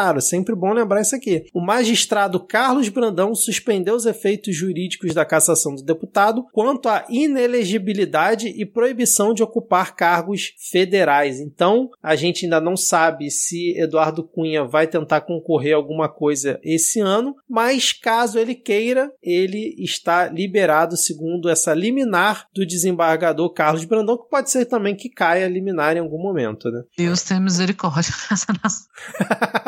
até o momento ela não até o momento ele não Até teve. Não teve. Que puta que pariu, cara. Eduardo Cunha voltando a sacanagem. Nem, nem os tweets dele, né, que o pessoal resgatava depois que ele saiu da prisão, tem mais graça, né, cara? Muito menos ele voltar a se candidatar, pelo amor de Deus. Vamos seguir aqui. Ad Ferrer, nós acompanhamos exaustivamente CPI da Covid, né? Tivemos aqui episódios e mais episódios aqui acompanhando, comentando, debatendo. Ana ainda não estava aqui conosco. A gente sempre falava, vai dar alguma coisa, não vai dar. Fomos na empolgação por muitas vezes. Acabou a CPI, relatório feito, entregue para o Aras, vários crimes nas costas do fungo presidencial. E aí, eis que Lindor Araújo, né, a, a vice ali do, do Augusto Aras, simplesmente pediu ao STF para arquivar todas as denúncias contra Jair Bolsonaro no relatório da CPI da Covid. Cara, a gente costuma falar que CPI acaba em pizza, mas essa foi assim. E não foi só contra Jair Bolsonaro, foi contra Hélio Angotti Neto, Osmar Terra, todo mundo, todo mundo, ministro, ex-ministros, parlamentares ligados, todo mundo. Foi um passaralho da liberdade e da pizza e na real, eu acho que não tenho muito o que comentar, porque até a gente começa a pensar um pouco menos com a cabeça e mais com o fígado, porque nessa brincadeirinha deles foram ao menos 677 mil pessoas, que a gente sabe, né? A gente não sabe também quais, quantas dessas pessoas aí caíram realmente pelas lorotas que essas pessoas criaram e pelas, pelos experimentos nazistas que essa galera fez. Então, tenho que comentar, cara. 677 mil vidas. Não tenho o que comentar. É um desrespeito total. E aí um dos argumentos que ela utilizou, né, é que na verdade o Bolsonaro ele realmente acreditava que a cloroquina era uma solução. Em momento algum ele disse que era uma cura infalível para a COVID-19. Tipo, ela acreditou na, na sinceridade do Bolsonaro, que ele realmente acreditava naquilo que estava falando. Ou seja, você pode cometer crimes à vontade, desde que você acredite que você está fa fazendo a coisa certa, né? Basicamente ela falou isso. Ó, você pode fazer o crime que você quiser, mas se você tem fé, se você acredita que realmente aquilo que você estava fazendo era a coisa certa, então tá liberado. Pode cometer crime à vontade, principalmente se for o presidente da república, né? Esse é o tipo de liberdade que os, que os americanos pensam na ideologia norte-americana, né, de, de liberdade. Ah, eu posso cometer crimes porque eu não concordo que isso seja crime. É basicamente isso. Assim. E mesmo ele sendo reiteradamente lembrado de que é, era tratamento ineficaz, era hoax, depois virou fake news e não sei o quê. Não, ele continuou fazendo. Aí vamos tratar ele como se fosse um vozinho desavisado. Ah, não, o senhor desavisado não é o presidente da República. Sabe? Todos os argumentos dela foram, assim, risíveis. É, é, não é risível porque é triste demais, assim, mas só argumento pífio, assim, oh, ele acreditava. Ah, tá, então tá, né, gente? Poxa, né? Nem custou tanta vida, nem custou tanto, tanto desgaste, porque até hoje você tem, de vez em quando eu ainda escuto alguém falando que, porra, fulano, meu pai, não sei quem, foi ao médico, tá com Covid, e o médico até hoje passando vermectina, sabe? Nem parece que, que criou o desgaste que criou, que abriu caminho para descrença nas vacinas, porque depois, quem, quem foi na onda dele de, de defesa de vermectina foi na onda dele de que não ia ser vacinado. E aí esse cretino se vacinou, a família dele se vacinou, a Michelle foi se vacinar nos Estados Unidos, porque de certo ela achou que a vacina lá era diferente, brega do jeito que ela é, e tem gente que não se vacinou porque acha que ele não se vacinou, embora ele tenha colocado 100 anos de sigilo e tudo isso que a gente sabe. Então, assim, ou ela está se enganando com esses argumentos dela, principalmente esse, né? Mas como já diria, não, não tá aqui o, o Diego, né? Como já diria o Aziz, chapéu de otário é marreta.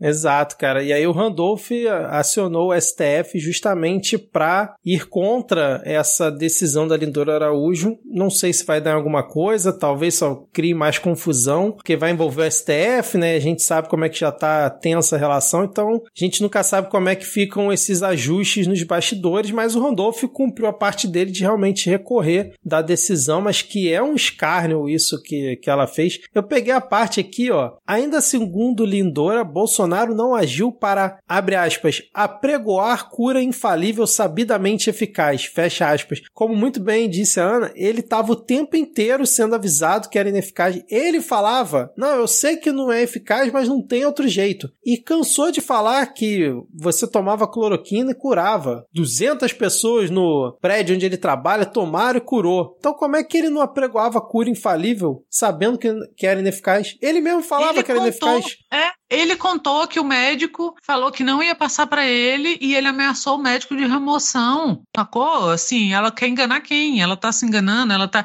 É sempre isso. Ou você tá enganando alguém ou você tá sendo enganado. É, é assim, é, o mecanismo de funcionamento desse governo é esse. Não, eu acho que esse primeiro bloco é o bloco dos cinismos, né, cara? Porque é um foi um cinismo atrás do outro Porra. aqui. Impressionante, é. cara. Complicado, cara, complicado. Vamos ver como é que vai ser a decisão do STF em relação a esse pedido do Randolph, mas, cara, é triste, não só por tudo que vocês falaram, principalmente o que a Ad comentou em relação né, às mortes, porque simplesmente você deu uma banana para todo mundo, não vai responsabilizar ninguém pelo que aconteceu, né? É, e você ainda vê todo esse esforço ser jogado no lixo dessa forma, né, cara? Dessa forma. Não teve nem uma, uma maquiagem para tentar disfarçar, não. Simplesmente, ó, foda-se todo mundo, arquiva, inclusive contra os outros nomes que a Ad citou aqui, cara. É surreal, surreal. Realmente trataram Bolsonaro como um believer, como muito bem colocou essa alcunha aqui o Rodrigo ano passado, né? Essa galera believer e eles levaram isso em consideração. Lembrando que o Bolsonaro é o cara que fez aquele projeto de lei para aprovarem a pílula do câncer, lembra? Foi Bolsonaro que fez esse projeto. Puta, é. Então, Nossa. tipo, o cara já era reincidente. Enfim. Bom, vamos lá, fechamos esse primeiro bloco, um primeiro bloco um pouco mais extenso, porque o nosso próximo segundo bloco, basicamente vamos ter um tema apenas. Ah, Joana, para onde que nós vamos agora?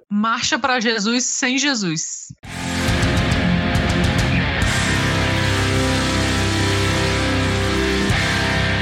Bom, vamos começar esse nosso segundo bloco com esse belo título dado por, por Ana Raíssa, pois realmente tivemos uma marcha para Jesus sem Jesus, com Bolsonaro e com uma arma gigante, né? A Ad falou pra gente né, falar pros banqueiros bancarem um pênis gigante em manifestações contra o Bolsonaro, mas os bolsonaristas, cara, foi uma insanidade, assim, uma sequência de insanidades, né? Que a gente teve o Bolsonaro indo pra marcha, na marcha para Jesus lá em Vitória, na terra do Rodrigo, uma pena ele não estar aqui, né, para trazer relatos que ele possa ter ouvido lá na, na cidade, mas teve um, uns apoiadores do Bolsonaro que levaram realmente uma arma gigante, tipo aqueles tripé que você vê em comissão de frente de escola de samba, né, aquelas coisas gigantes assim, fizeram desse com um revólver, um 38 e levaram pro meio da marcha para Jesus, cara, um 38. A gente também não tem aqui nosso especialista em assuntos bíblicos, né, que é o Diego, né, pra gente saber se realmente tem alguma coisa na Bíblia Bíblia que chancele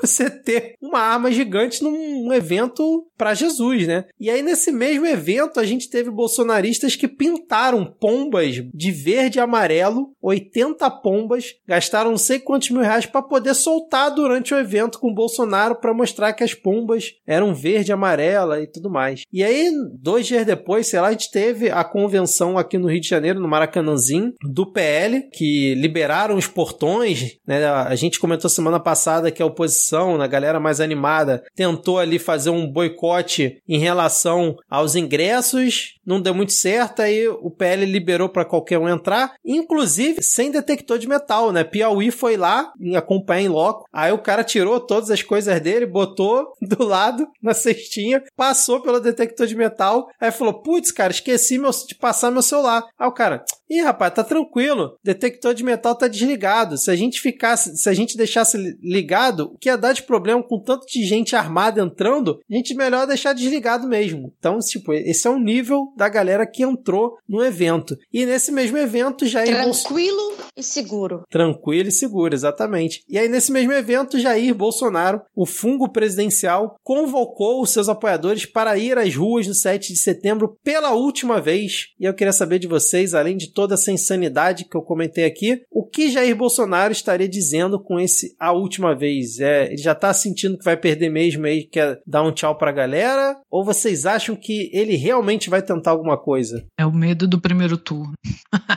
Cara, é, não sei. Eu já falei aqui algumas vezes que ainda tenho, eu ainda tenho um, sou uma believer nesse sentido. Eu believer tenho, de Calil, né?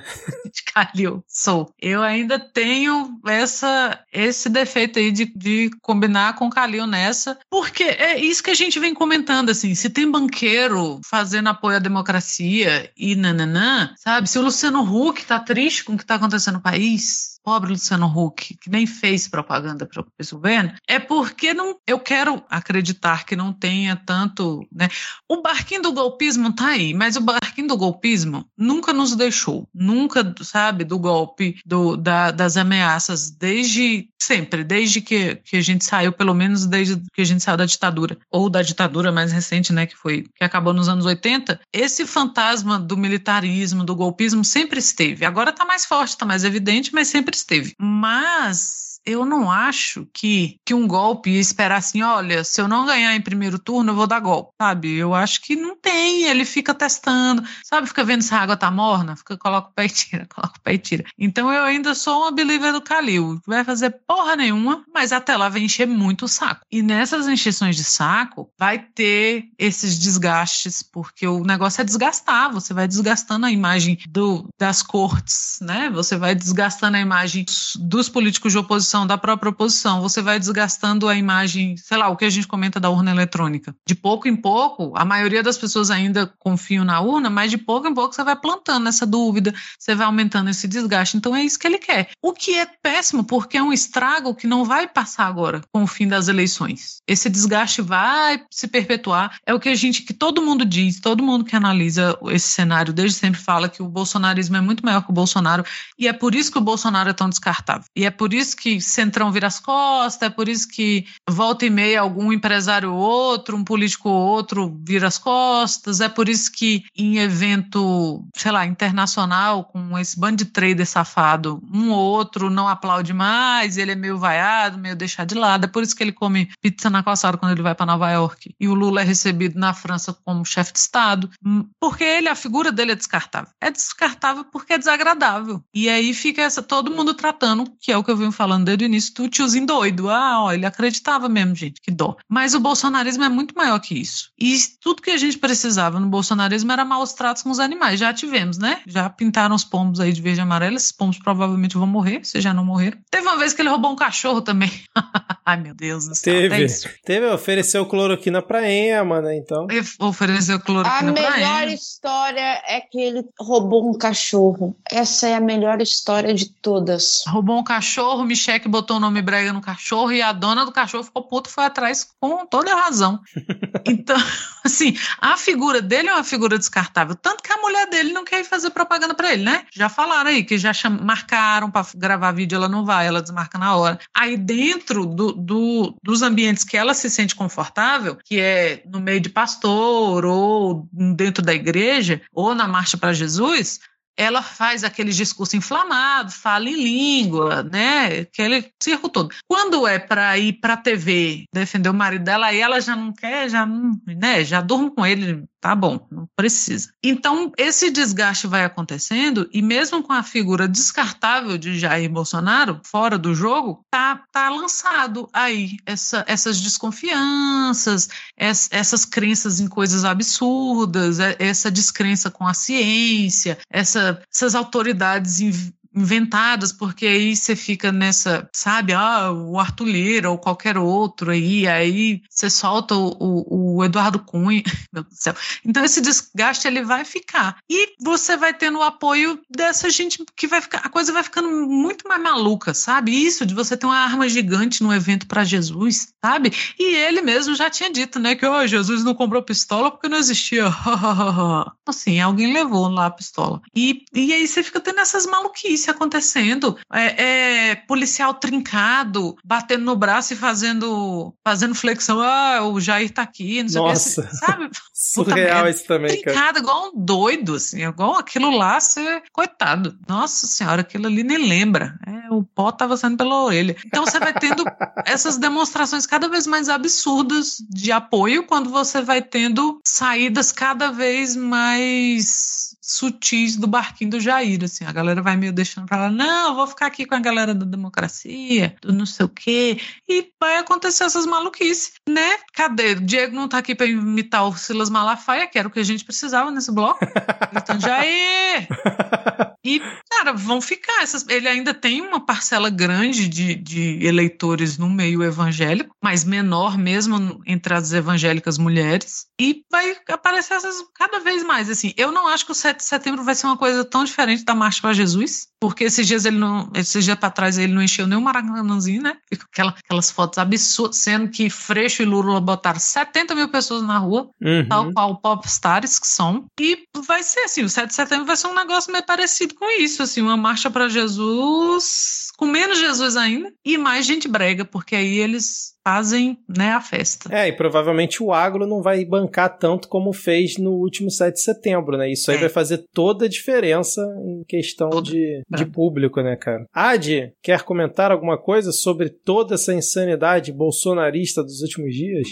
Eu tô contemplada pela Ana e acho bem chocante que até agora eu não vi nenhuma foto de Jesus na marcha para Jesus. Pois é, cara, a gente só vê arma, só vê as outras coisas ligadas ao Bolsonaro, Jesus que é bom nada. Né? Muito bem, Adi. E aí eu só complementando o que a Ana comentou, que eu sempre fico né, chocado com isso tudo que a gente está vendo hoje em dia, principalmente depois de ter visto aquele documentário da HBO, Four Hours at the Capital, que, cara, é sensacional. E aí você, obviamente, acaba fazendo paralelos né, com, com o Brasil, não tem como não, não escapar disso. Mas eu fico lembrando que, por exemplo, as pessoas elas achavam que a justiça ela só funcionava contra pobre, que rico nunca era pego pela justiça, que de certa forma é verdade, né, que político não era punido, que é tudo ladrão. As pessoas, pelo menos eu cresci vendo todo mundo pensar dessa forma, né? E aí teve aquele movimento ali lavajatista, né? Sérgio Moro como grande bastião, né? E aí condenando todo mundo. O STF também, bem ou mal, condenando várias pessoas. E aí muita gente achando, não, agora a corrupção vai acabar no Brasil. Então ganhou uma certa trégua ali com o judiciário, né? Que as pessoas sempre tiveram uma desconfiança muito grande. Só que agora, cara, principalmente depois que o Bolsonaro assumiu, é um desgaste assim como a gente nunca viu. Desgaste das instituições, mas principalmente do judiciário, que a gente critica o judiciário aqui desde que o Midcast é Midcast, mas se querendo ou não, ele ainda é ali um último obstáculo, vamos dizer assim, né? E agora você simplesmente tem, sei lá, 20, sei lá quantos milhões de pessoas, 20, 30 milhões de pessoas, que simplesmente acham que o Supremo Tribunal Federal é o inimigo e ponto. Ele é o seu inimigo e ponto final. Não tem mais meio termo, né? E um dos culpados por isso é Jair Messias Bolsonaro, que todo dia ataca as instituições e principalmente o judiciário. Eu tava pensando esses dias, assim, eu parei pensando assim, falei, cara, a gente tem um presidente do Brasil que ele praticamente todos os dias ataca o Supremo Tribunal Federal. Como, quando que a gente imaginou que isso poderia acontecer em algum momento? Quando? Eu simplesmente não consigo imaginar. Eu lembro que quando eu era novo, mas eu lembro quando o Lula assumiu e tal, muita gente falava, nossa, mas o PT, a esquerda no poder, vai destruir as instituições e vai, porra, contra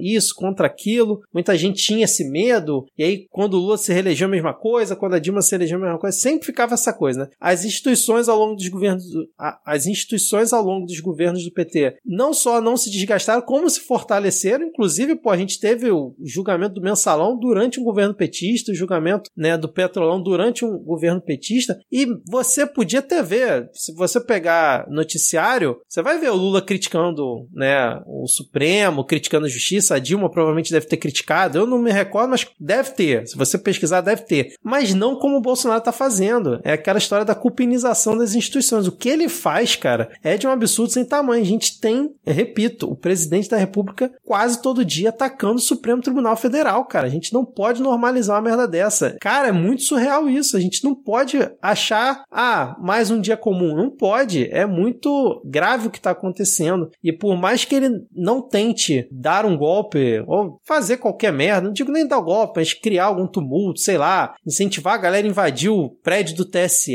do STF, não sei, alguma maluquice desse tamanho que eu também acho que ele não vai fazer. Concorda aí com a Ana?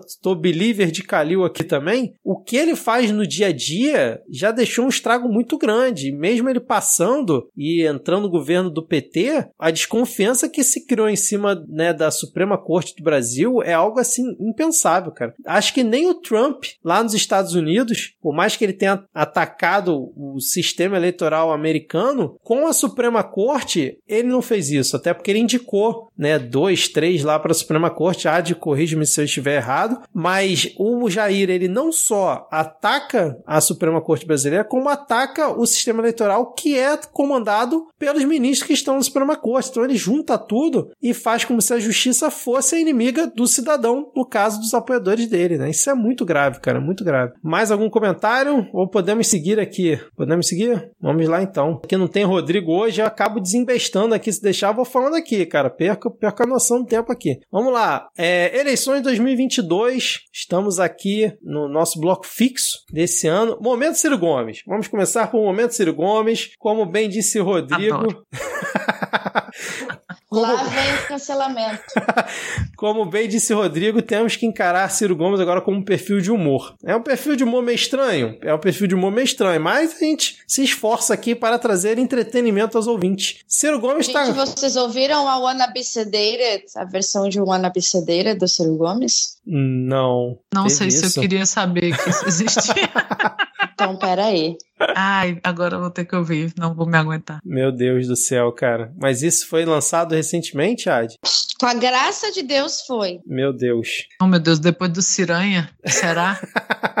Mas antes de Ad mandar pra gente aqui, é, Ciro Gomes essa semana comemorou, Ana Raíssa, 200 mil livros vendidos e falou que isso é muito melhor do que vender toalha. Igual o pessoal tá comemorando venda de toalha, o negócio é vender 200 mil livros, que ele conseguiu, cara. Ai, meu Deus, ele já saiu do banho e pediu um livro? É muito melhor ter toalha, Ciro Gomes, esse é tonto. Amor, traz aí que eu esqueci o livro do Ciro Gomes.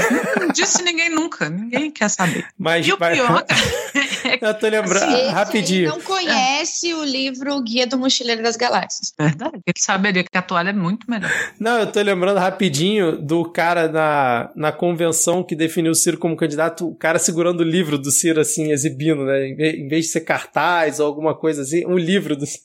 É o maior bom. clube de leitura do Brasil. os ciristas. Mas, cara, 200 mil são muitos livros para, para, para os moldes brasileiros. Tá Sim. de parabéns, Ciro. Sim, é. Isso aí Ué, a gente tem que amiga, reconhecer. 200 mil é o número de eleitores dele, né? Então cada eleitor tem o seu livro em mãos. Você sabia que para você votar em Ciro Gomes você é obrigado a comprar um livro? É por isso que é só 200 mil eleitores. Olhem lá o link que eu mandei para vocês. E vocês apostam comigo que a galera vai votar levando o livro do Ciro Gomes? Ah, não tenho dúvida. Puta merda. Ai, meu Deus. Ai, senhor. Vai, vai rolar. É o petista é, enrolado na toalha, é o bolsonarista com a camisa da CBF e o cirista com o livro embaixo do braço. Ai, Ai, que cena, cara, que cena. É, mas parabéns, Ciro, 200 mil livros, como bem disse a Ana, é, é, realmente uma marca importante. Em compensação, o Ciro falou que o que o Lula tá fazendo com a Tebet, esse movimento que a gente comentou semana passada, do Lula se aproximar a uma certa ala do MDB, para procurar apoio já no primeiro turno, rifar a Tebet, todo esse movimento se equivale ao fascismo. Ciro acha que basta juntar palavras agora, sabe? Ele, ele abandonou a pecha de, do o intelectual presidenciável e ele junta palavras agora. Ele fala coisas e ah, a esquerda tá usando muito fascismo, vou usar fascismo. Ah, é pra dizer que é fake news, vou dizer que é fake news. Sai, porra! Neste momento, todos nós somos o Gregório, ouvindo qualquer coisa que o Ciro fala. Assim. Ele, deixa, ele, deixou de ser um cara que você ouvia e pensava assim: porra, esse cara tem o que falar. Porque eu, por muito tempo, e eu peço desculpa a todas as pessoas que me ouviram dizer isso, eu falei que o Ciro com certeza seria um ótimo ministro se ele tivesse com Lula. E eu peço perdão, porque eu já não quero que ele seja nada. Por mim, ele volta pro Beach Park. Sabe? Ele, ele tá cavando com, a, com as mãos e com os pés um buraco para a própria reputação. Porque, ai, beleza, tá vendendo livro? Ok. Tá, e assim, eu não duvido que o livro dele tenha coisas interessantes. Aí, daí a pular para, olha, o que está fazendo com a Tebet é fascismo. Meu senhor, o que o senhor quer dizer com isso? O senhor tá doido? O senhor acabou de dizer que escreveu um livro que vendeu 200 mil e não sabe mais usar palavras? Você usou todas no livro e esqueceu o resto. O que, que isso quer dizer? Quer dizer nada, tá doido? Ah, então o que fizeram com a Dilma não foi é, fascismo. Ah. É, é, bem, é bem engraçado, para não dizer trágico, ouvir isso do Ciro Gomes quando tem a nova resistência do PDT né? Quando tem gente que era da Cali dentro do PDT. Para quem não conhece a Cali, é um grupo terrorista que esteve por trás do atentado contra o prédio do Porta dos Fundos. É, esse é o tipo de pessoa que está dentro do PDT. Ele vai se preocupar com fascismo, que é um jogo político, meu amor. Meu amor, fascismo foi o que aconteceu com ele, né? Ao ser alvo de uma operação depois aí de mais de 10 anos de, de investigação. Isso foi um, um gostinho de fascismo. E ali, naquele momento, ele tinha dito que achava ainda que a gente vivia numa democracia, para a gente ver como o menino está meio fora do, do Brasil. Eu acho que isso é até um pouco de convivência com o Cabo da Ciolo, que ele já andou falando umas paradas aí da da China, que a China não sei o que, é uma teoria da conspiração, eu acho que o Cabo da Ciolo ele não é uma boa pessoa para você andar, não é um bom amiguinho, meu filho. Eu acho que você precisa trocar de amizade, não está sendo uma boa influência. A Ad mandou aqui pra gente o conteúdo do tal vídeo da paródia de Ciro Gomes, estilo Mortadela. Eu tentei colocar aqui para tocar, mas não funcionou muito bem. Então, Ad, por favor, proporcione para todos nós, junto com, esse, junto com os ouvintes, essa apreciação desse humor refinado aí de Ciro Gomes. Um, dois, três, quatro, Ciro! Let's go! Ciro! A cara da Ana! eu quero um alvo que eu miro. Chega de lero, lero. Prefiro Ciro. Prefiro Ciro. Contra o bolsonarismo. É de Ciro que eu vou. Chega de petismo. É de Ciro que eu vou. Eu vou contar pra todos meus amigos defeito. Eu quero ser eleito. Ainda acredito que o Brasil tem jeito. Eu quero ser eleito. Tem muito mais preparou que Lula e Bolsonaro. Tem muito mais projetão. O Ciro é papo reto. É com Ciro que eu vou. Eu quero ser eleito. Assim, eu quero chamar atenção para esse vídeo, porque tem uma hora em que, tipo assim, o Lula tá de um lado e o Bolsonaro tá do outro. E eu não entendi o que, que o Bolsonaro joga nele, mas o, o Lula tá jogando um saco de dinheiro. E aí é, é o Mário, tá? É o mundo do Mário. Então, imagine isso. E aí o, o Ciro tá jogando o livro dele, do Lula e do Bolsonaro. Super Ciro Bros, é isso, cara? E o Ciro está de jaquetinha de couro. Cara, é, é impossível, é impossível, é impossível. Ele fala que o que o Lula fez com a Tebet é fascismo, mas ele não fala o que que é isso que estão fazendo com ele, né? O que, que que é isso? O que, que é isso? Nas novas definições de fascismo é o que eu não gosto? Isso é fascismo. João Santana, pare. Meu Deus, João pare de Santana. torturar. Meu Pare Deus, de eu tô- torturar e torturar o Ciro Gomes. A gente não aguenta mais. Gente, eu tô às lágrimas, socorro. Cara, cada semana a teoria do Rodrigo de que o Ciro é refém nisso tudo faz mais sentido, cara. Porque tem que ser algo nesse nível pra se sujeitar a isso, cara. Meu Deus, gente, João Ai, Santana. meu Deus do céu. Cadê direitos humanos, gente? Por que o Mário? Eu tenho várias perguntas. Eu não sei se eu vou conseguir dormir. Por que o Mário e ele de jaqueta perfeito? Porque ele Cadê é a um dos Ramones. Internacional quando a gente mais precisa Cadê a dela, né? Internacional? Eles Gente, é um senhor de idade. Não pode ficar fazendo essas coisas com ele. Meu Deus. E as rimas? Lero Lero com Ciro? Com... Ai, eu tenho Não. questões. Não, e assim, eu não sei se foi muito interessante traduzir a Wanna Be Sedated pra. Eu quero Ciro eleito.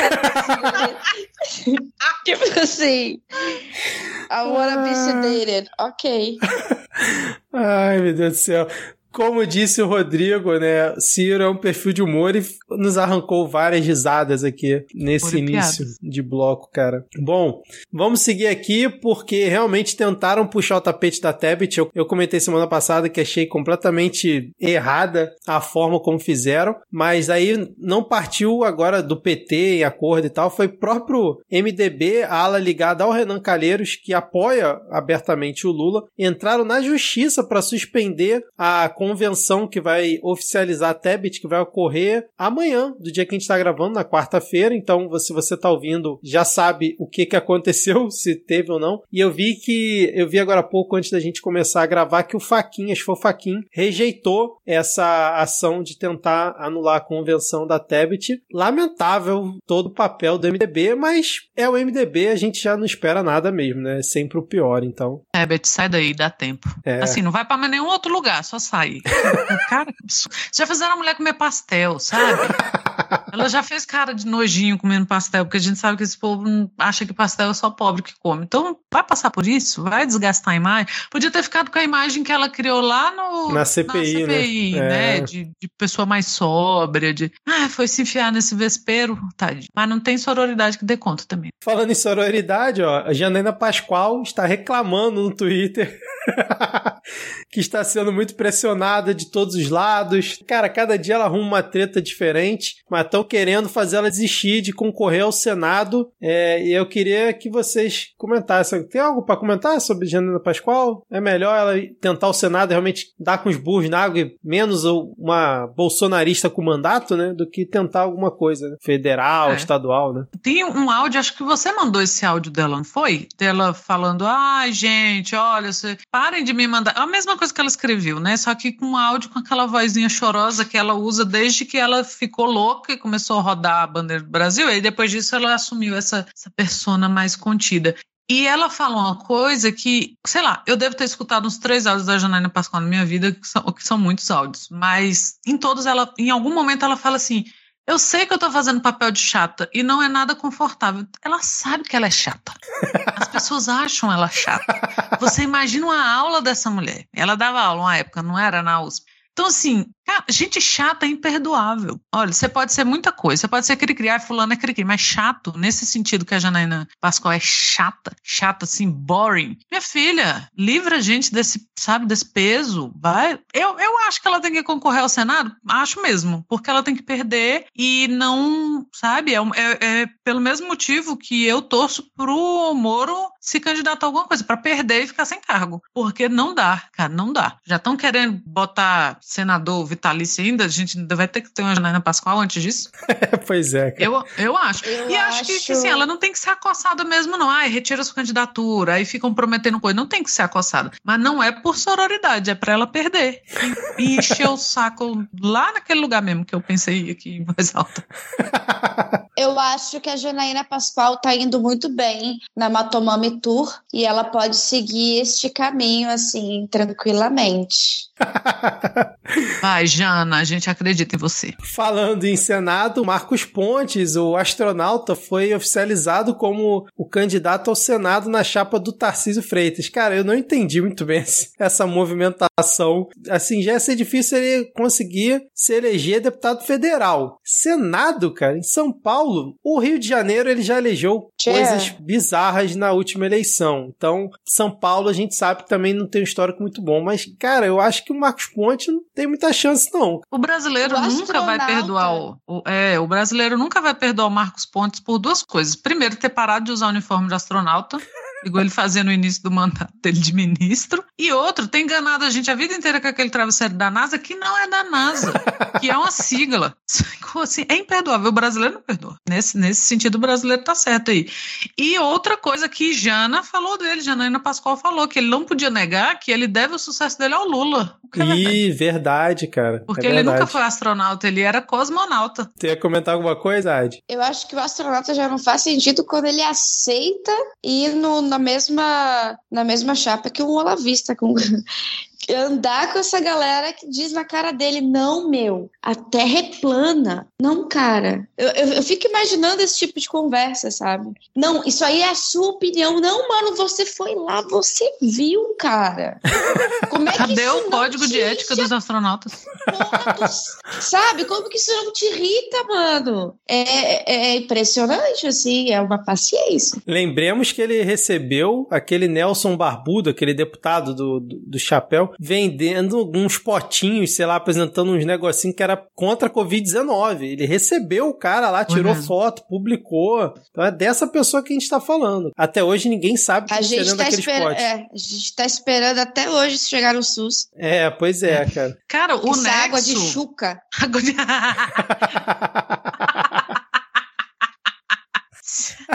Se a Gwyneth Paltrow pode vender, pode também.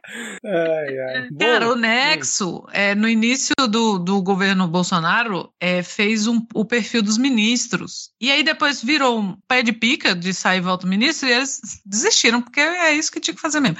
Mas o episódio sobre o Marcos Pontes é muito bom, porque mostra quem é ele, assim. Ele não é o astronauta legal, mas ele é um cara que ele tinha um plano, ele queria realmente ser o primeiro brasileiro ir para o espaço, ele convenceu o governo, ele fez um alto lobby, o que a pessoa tem que ter muita coragem para fazer, porque é muito desgastante, e ele convenceu o governo, que na época era, né, Luiz Inácio, de que não, pô, vamos, o governo bancou, porque, né, vamos bancar, o cara vai voltar e tem toda aquela coisa. É, era o Sem Fronteira para Idosos, geriátrico. Ele fez a parte dele. Quando ele voltou, ele pediu aposentadoria e foda-se, foda-se. Ah, tecnologia que vocês querem aqui, ó. E foi vender, e foi vender, travesseiro. travesseiro. É, exatamente. É esse tipo de gente. Claro, não ia ser diferente, mas é um perfil muito interessante. Excelente. Assim, a gente tenta, né, não ficar fazendo fogo amigo aqui, mas a fala que teve de um apoiador lá que estava no evento do Lula em Pernambuco, citando a questão da facada, né? Ah, o Bolsonaro estava em não sei qual lugar lá de Pernambuco, ah, mas lá tem que preocupar que o pessoal não erra facada. Qual a necessidade de se fazer uma fala dessa num evento do Lula, com Lula no palco? E outra coisa, né? O PT, além de ter que ter mais cuidado com isso, tinha que ter repreendido na hora para mostrar que realmente você não compactou com uma fala desse tipo, né, cara? Porque qual é a necessidade de você falar que o pessoal não erra facada? Você quer o quê? Quer que deem outra facada no Bolsonaro? É isso? O que você tá pensando da vida pra falar uma merda dessa, né? É, acho que essa galera não tem muita noção, até hoje, né? Mas é, é meio complicado. Não tem a noção de que uma coisa que você fala ali não acaba ali mais. O negócio tá sendo gravado, vai ser repercutido. O Lula, qualquer coisa que acontecer ao redor do Lula, esses dias falando, ah, eles, antes, assim que ele casou, uma semana não foi tão esses dias não, mas assim que ele casou, ele passou aqui por Brasília a Janja foi em algum lugar e a Janja estava usando a bolsa X, era, sei lá, uma bolsa da CA, que brega e tal. Então, assim, qualquer coisa que aconteça ao redor do Lula é notícia. Então, você, por mais que ah, achou que ia ser engraçado e não foi porque não foi, sabe? É sem necessidade. Eu também acho que o PT tinha que ter repreendido na hora para evitar que isso aconteça das próximas vezes. Porque é, é o tipo de coisa que, assim, a gente não pode se furtar, furtar comentar, mas também desnecessário. Ah, de algum comentário? Eu tô com vocês nessa. Eu acho que a gente não precisa dar, dar munição para eles, não. Eu acho que a gente pode deixar essas questões mais violentas para eles que gostam de fazer isso. A gente precisa largar de pensar com o fígado, porque eu sei que a gente foi muito apunhalado, mas largar um pouco de pensar com o fígado e botar tudo aqui na cabeça que vai passar, vai acabar. A gente tem que ter um pouquinho mais de frieza só. Perfeito, perfeito. E aí, fora esse episódio lamentável, Lula estava lá em Pernambuco, lotou, diferentemente do fundo presidencial, lotou lá o, ginásio, sei lá quantas mil pessoas, com gente do lado de fora também, ao contrário do que o fungo fez aqui. E inclusive Lula hoje se encontrou com a vice-presidente da Colômbia, né, que a gente comentou aqui recentemente. Ela veio para o Brasil, se encontrou com Lula e fez questão de não marcar agenda com ninguém do governo Bolsonaro. Esse, esse é o nível, cara. Então, Lula continua com suas andanças aí pelo país. É, o Xandão, Xandão Isdeló, mandou prender aquele homem que fez ameaças ao Lula, a Glaze, o pessoal do Supremo, falou que é atrás de todo mundo, resolvendo a bala e tudo mais. Um vídeo que viralizou nessas últimas semanas. E aí prenderam, né? A Polícia Federal prendeu o cara. O cara agora está preso. Vamos agora falar do Rio de Janeiro, porque, cara, o carioca sofre. Sério, eu como carioca, a gente já fala mal do Rio de Janeiro aqui quase todo episódio. Mas eu, além de ter que votar em Geraldo Alckmin esse ano, né, na chapa com Lula, terei que votar em César Maia, porque ele foi confirmado como vice na chapa de Marcelo Freixo, ao mesmo tempo em que o PSB confirmou o Molon como candidato ao Senado, toda aquela confusão que a gente tem comentado aqui também. O PT parece que não gostou. O Quaquá, que é um ex-prefeito de Maricá aqui no Rio de Janeiro, que ele é o acho que, presidente, acho que é o presidente estadual aqui do, do PT no Rio de Janeiro, ou alguma coisa desse tipo, falou que considerou inadmissível a decisão do PSB, né, de não fechar ali a chapa mantendo o Siciliano para o Senado e o Freixo para governo, de manter o Molon como candidato. O Molon fez até um tweet e tal, divulgando meio que tipo, ó, é isso mesmo e passar bem, vamos ver se vai continuar assim. Só que essa é a notícia de que o PT teria convidado, eu espero que seja mentira, só saiu uh, numa coluna da Folha depois não teve repercussão, que o PT teria convidado o Eduardo Paes para ajudar a coordenar a campanha do Lula no Rio, em detrimento de parar de apoiar o Freixo. Então, assim, é uma loucura completa, mas são as atualizações em relação à campanha do Freixo aqui no Rio. Não sei se vocês querem comentar alguma coisa. Vivi para ler o Freixo dizendo que é uma honra ter César Maia ao meu lado. Sim, o cara. Freixo. E assim, eu sei que ele não faz, não é de, de picaretagem, não. Eu sou Tim Freixo, Freixo, mas é de não é de hoje que ele está angariando pessoas para a frente ampla do Freixo mesmo, que, que ele fala do, né, do, da reconstrução do Rio de Janeiro e tal. Inclusive, Mas... ele falou aqui isso com a gente, aqui no, no episódio que a gente fez com ele. Foi, e, e, ele sempre deixa os planos dele muito, muito claros. Aqui no episódio que ele fez aqui, ele falou que ele ia sair do pessoal porque ele precisava trabalhar com essa frente ampla, então ele sabe que, que o pessoal tinha suas limitações, né, e, e tem que ter mesmo. Mas mas é, é a hora. Aí é o que a Adi falou, né? Tem que. Essa hora não pode pensar com o fígado. Você tem que respirar e falar: tá bom, é, são tempos estranhos, né? Bem-vindo, César Mais. Senta aí do lado do Alckmin a gente vai trazer água do senhor. Ai, meu Deus do céu. Aí você tá lá de mão dada com o Setúbal de um lado, Padre Júlio Lancelotti do outro, indo pra urna votar no Alckmin e no César Maia. Que, que É o pior, não, ninguém solta a mão de ninguém do mundo. É, galera, é o que eu falei. A gente deu a mão, a gente soltou a mão, usou ácido, aí fez várias viagens em universos paralelos. E aí agora a gente tá dando a mão em várias para várias pessoas aí. Por favor, usem álcool em gel. é, pois é. Bom, mas PT, por favor, cara, não inventa de retirar apoio ao Freixo, trazer Eduardo Paz pra campanha. A gente não quer criticar o PT aqui, né? A gente, porque a gente entende o momento que a gente tá vivendo, a gente quer criticar o PT a partir de 2023, com o PT no governo. Mas, como o Diego diz, né, o PT é imune a aprendizado. Então, por favor, aprende essa. Não vem com Eduardo Paz, apoio no primeiro turno. Eu só quero lembrar Enfim. ao PT que o Ciro também começou aqui com: ah, gente, a gente não quer falar mal do Ciro, por favor. Ajuda a gente, por favor. E disso virou o momento Ciro Gomes. Então, assim, vocês não querem virar o momento PT passar vergonha, né?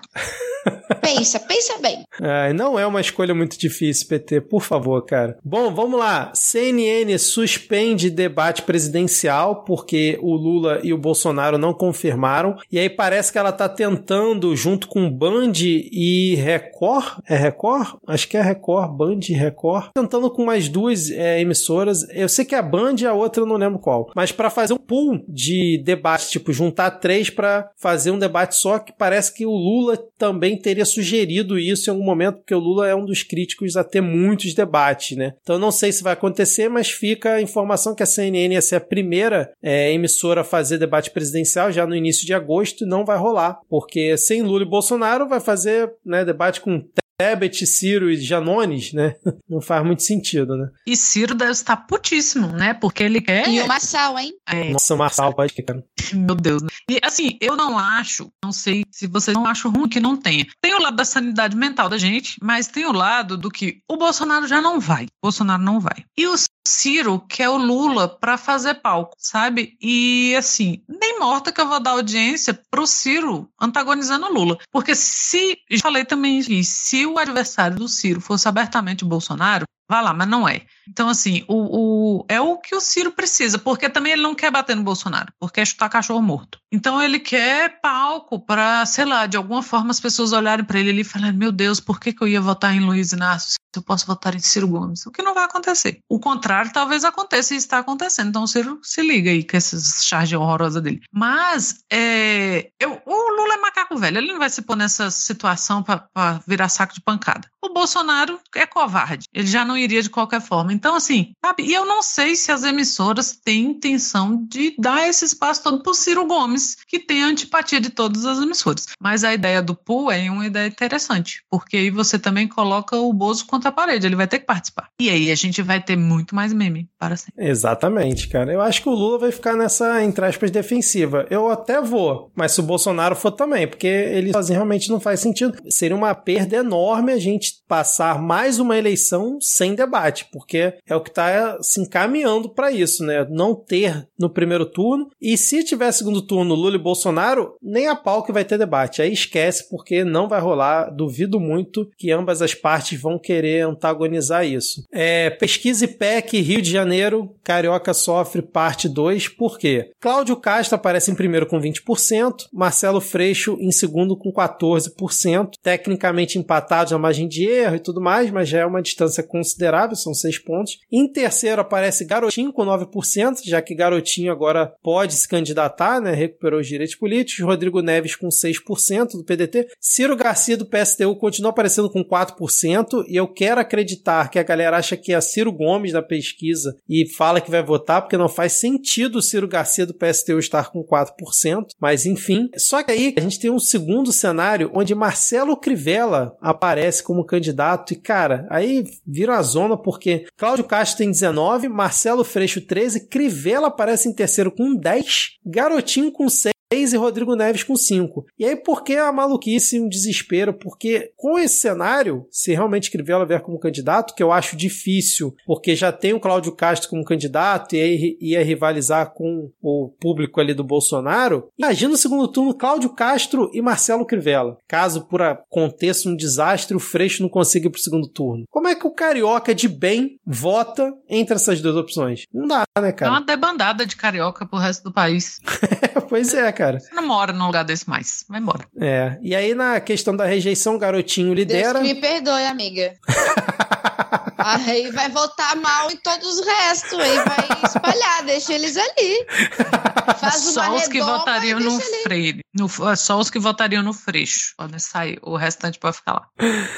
Ai, ai. E aí, na questão da rejeição, Garotinho tá na frente, né, mais rejeitado, seguido do Crivella, Freixo, e aí o Cláudio Castro tá atrás do cara do PSTU, Ciro Garcia, e do Milton Temer do PSOL. Então é esse o cenário nada animador aqui no Rio de Janeiro, como sempre, né? A gente teve aí duas pesquisas presidenciais, a Exame Ideia, que foi feita por telefone, e a BTG FSB também por telefone, e Lula continuou na frente nas duas, na Exame Ideia uma margem um pouco menor, mas na BTG tá 44 pro Lula e 31 pro Bolsonaro, mas continua ali dentro daquela margem né, de erro, aquela coisa es- estável que a gente já vem falando há bastante tempo. E a gente tem agora, a gente já teve o Data Shopee, agora a gente tem o Data Toalha, porque viralizou essa semana um vendedor, acho que é aqui no Rio, né, ou em São Paulo, não sei, ele botou um placar mostrando quantas toalhas do Lula foram vendidas e quantas do Bolsonaro venderam, e aí com isso ele estimulou a galera a comprar mais, porque a galera queria manter ali o placar, né, com o Lula na frente, ou tentando o Bolsonaro é, alcançar, e o gênio conseguiu vender mais toalhas, mas mesmo assim continua no Data Toalha, Lula liderando com folga nesse vendedor aí. Mas que belamente O pros melhor negócios, dessa né? história é que ele é anarcocapitalista.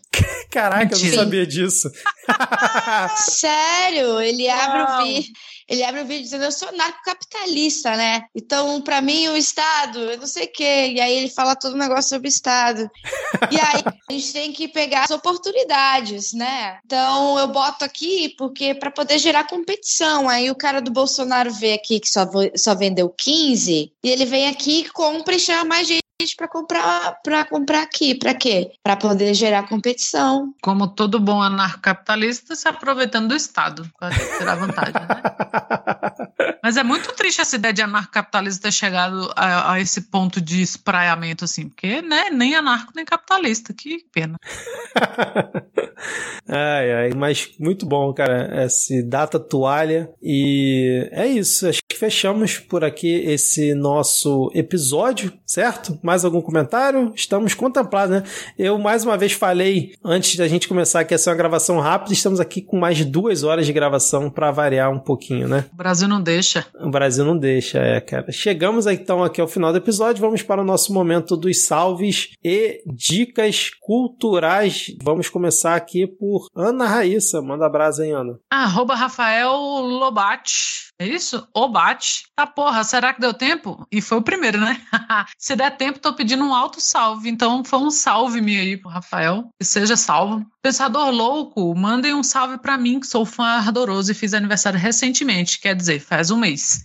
E agora tenho meio século no lombo. Parabéns. Que seja o próximo meio século seja sem Bolsonaro. Pô, Denis de Almeida, um grande abraço para todos da bancada. Mas Dona Lili mandou um abraço, Lili mandou um abraço especial para o arroba Lhama na Lhama, que não vai receber o abraço especial porque não está aqui. Pelo puxão de orelha merecido que me deu no último episódio. Ó, terceirizou a, a bronca. Teve aquele momento que toda conge se sente contemplada, que é o Eu não te avisei? Um beijo, Lili. Marina Dias, quero salve para todos de Santos, em especial para aniversariante da semana, minha amiga gêmea Aline. E, se possível, aquele parabéns mega descoordenado que todos amamos ouvir ao fim do programa. Então guarda esse, esse parabéns aí pra Aline, né? E pro Pensador Louco também. Botar ele na, na rebarba aí. A Lele Riso mandou um salve, salve, galera. Hoje ela tava tomando uma. Ah, foi ela. Foi ela que mandou o salve do bar. E deixou todos nós com inveja. É sobre isso. Porque realmente, só assim para aguentar esse desgoverno. Ela mandou um beijo pra Ana Raíssa e pra mim e dizer que ela truca que o Biruliro conseguiu falar heteronormatividade. Eu também não truco, não. Ó. O Danilo FM, salve pra geral, continua entre os 10 ouvintes, chorrindo com vocês. Abraços, querido. A Carol Pontes, um salve pra mim, por favor, claro. Nunca consegui pedir, pobrezinha. E depois de colocar a música do Midcast da Cinelândia e de iniciar o Data Janela, acho que mereço, né? Ah, querida, te conheço. Inclusive, se tiver como divulgar meu Insta e Twitter para os antifascistas me seguirem, tô solteira e procurando um amor esquerdinha. Aí o Tinder do Midcast, viu? A gente podia abrir um, né? Mid Tinder, Tindercast. Então, pera aí, vamos ver a arroba aqui da Carol. Deixa eu olhar aqui, ó. É arroba aí. Carol, arroba Carol, underline 09RJ. Então, se você... Carol 09. É, tem um underline antes. É Carol, underline, ou traço baixo, como algumas pessoas falam. 09RJ minúsculo. Então, se você é um antifascista e está solteiro e procurando um amor esquerdinha, a Carol parece que tá na pista e parece ser do Rio de Janeiro, né? Porque a arroba dela é RJ, então acredito que seja do Rio de Janeiro. Tananana, tananana, tananana.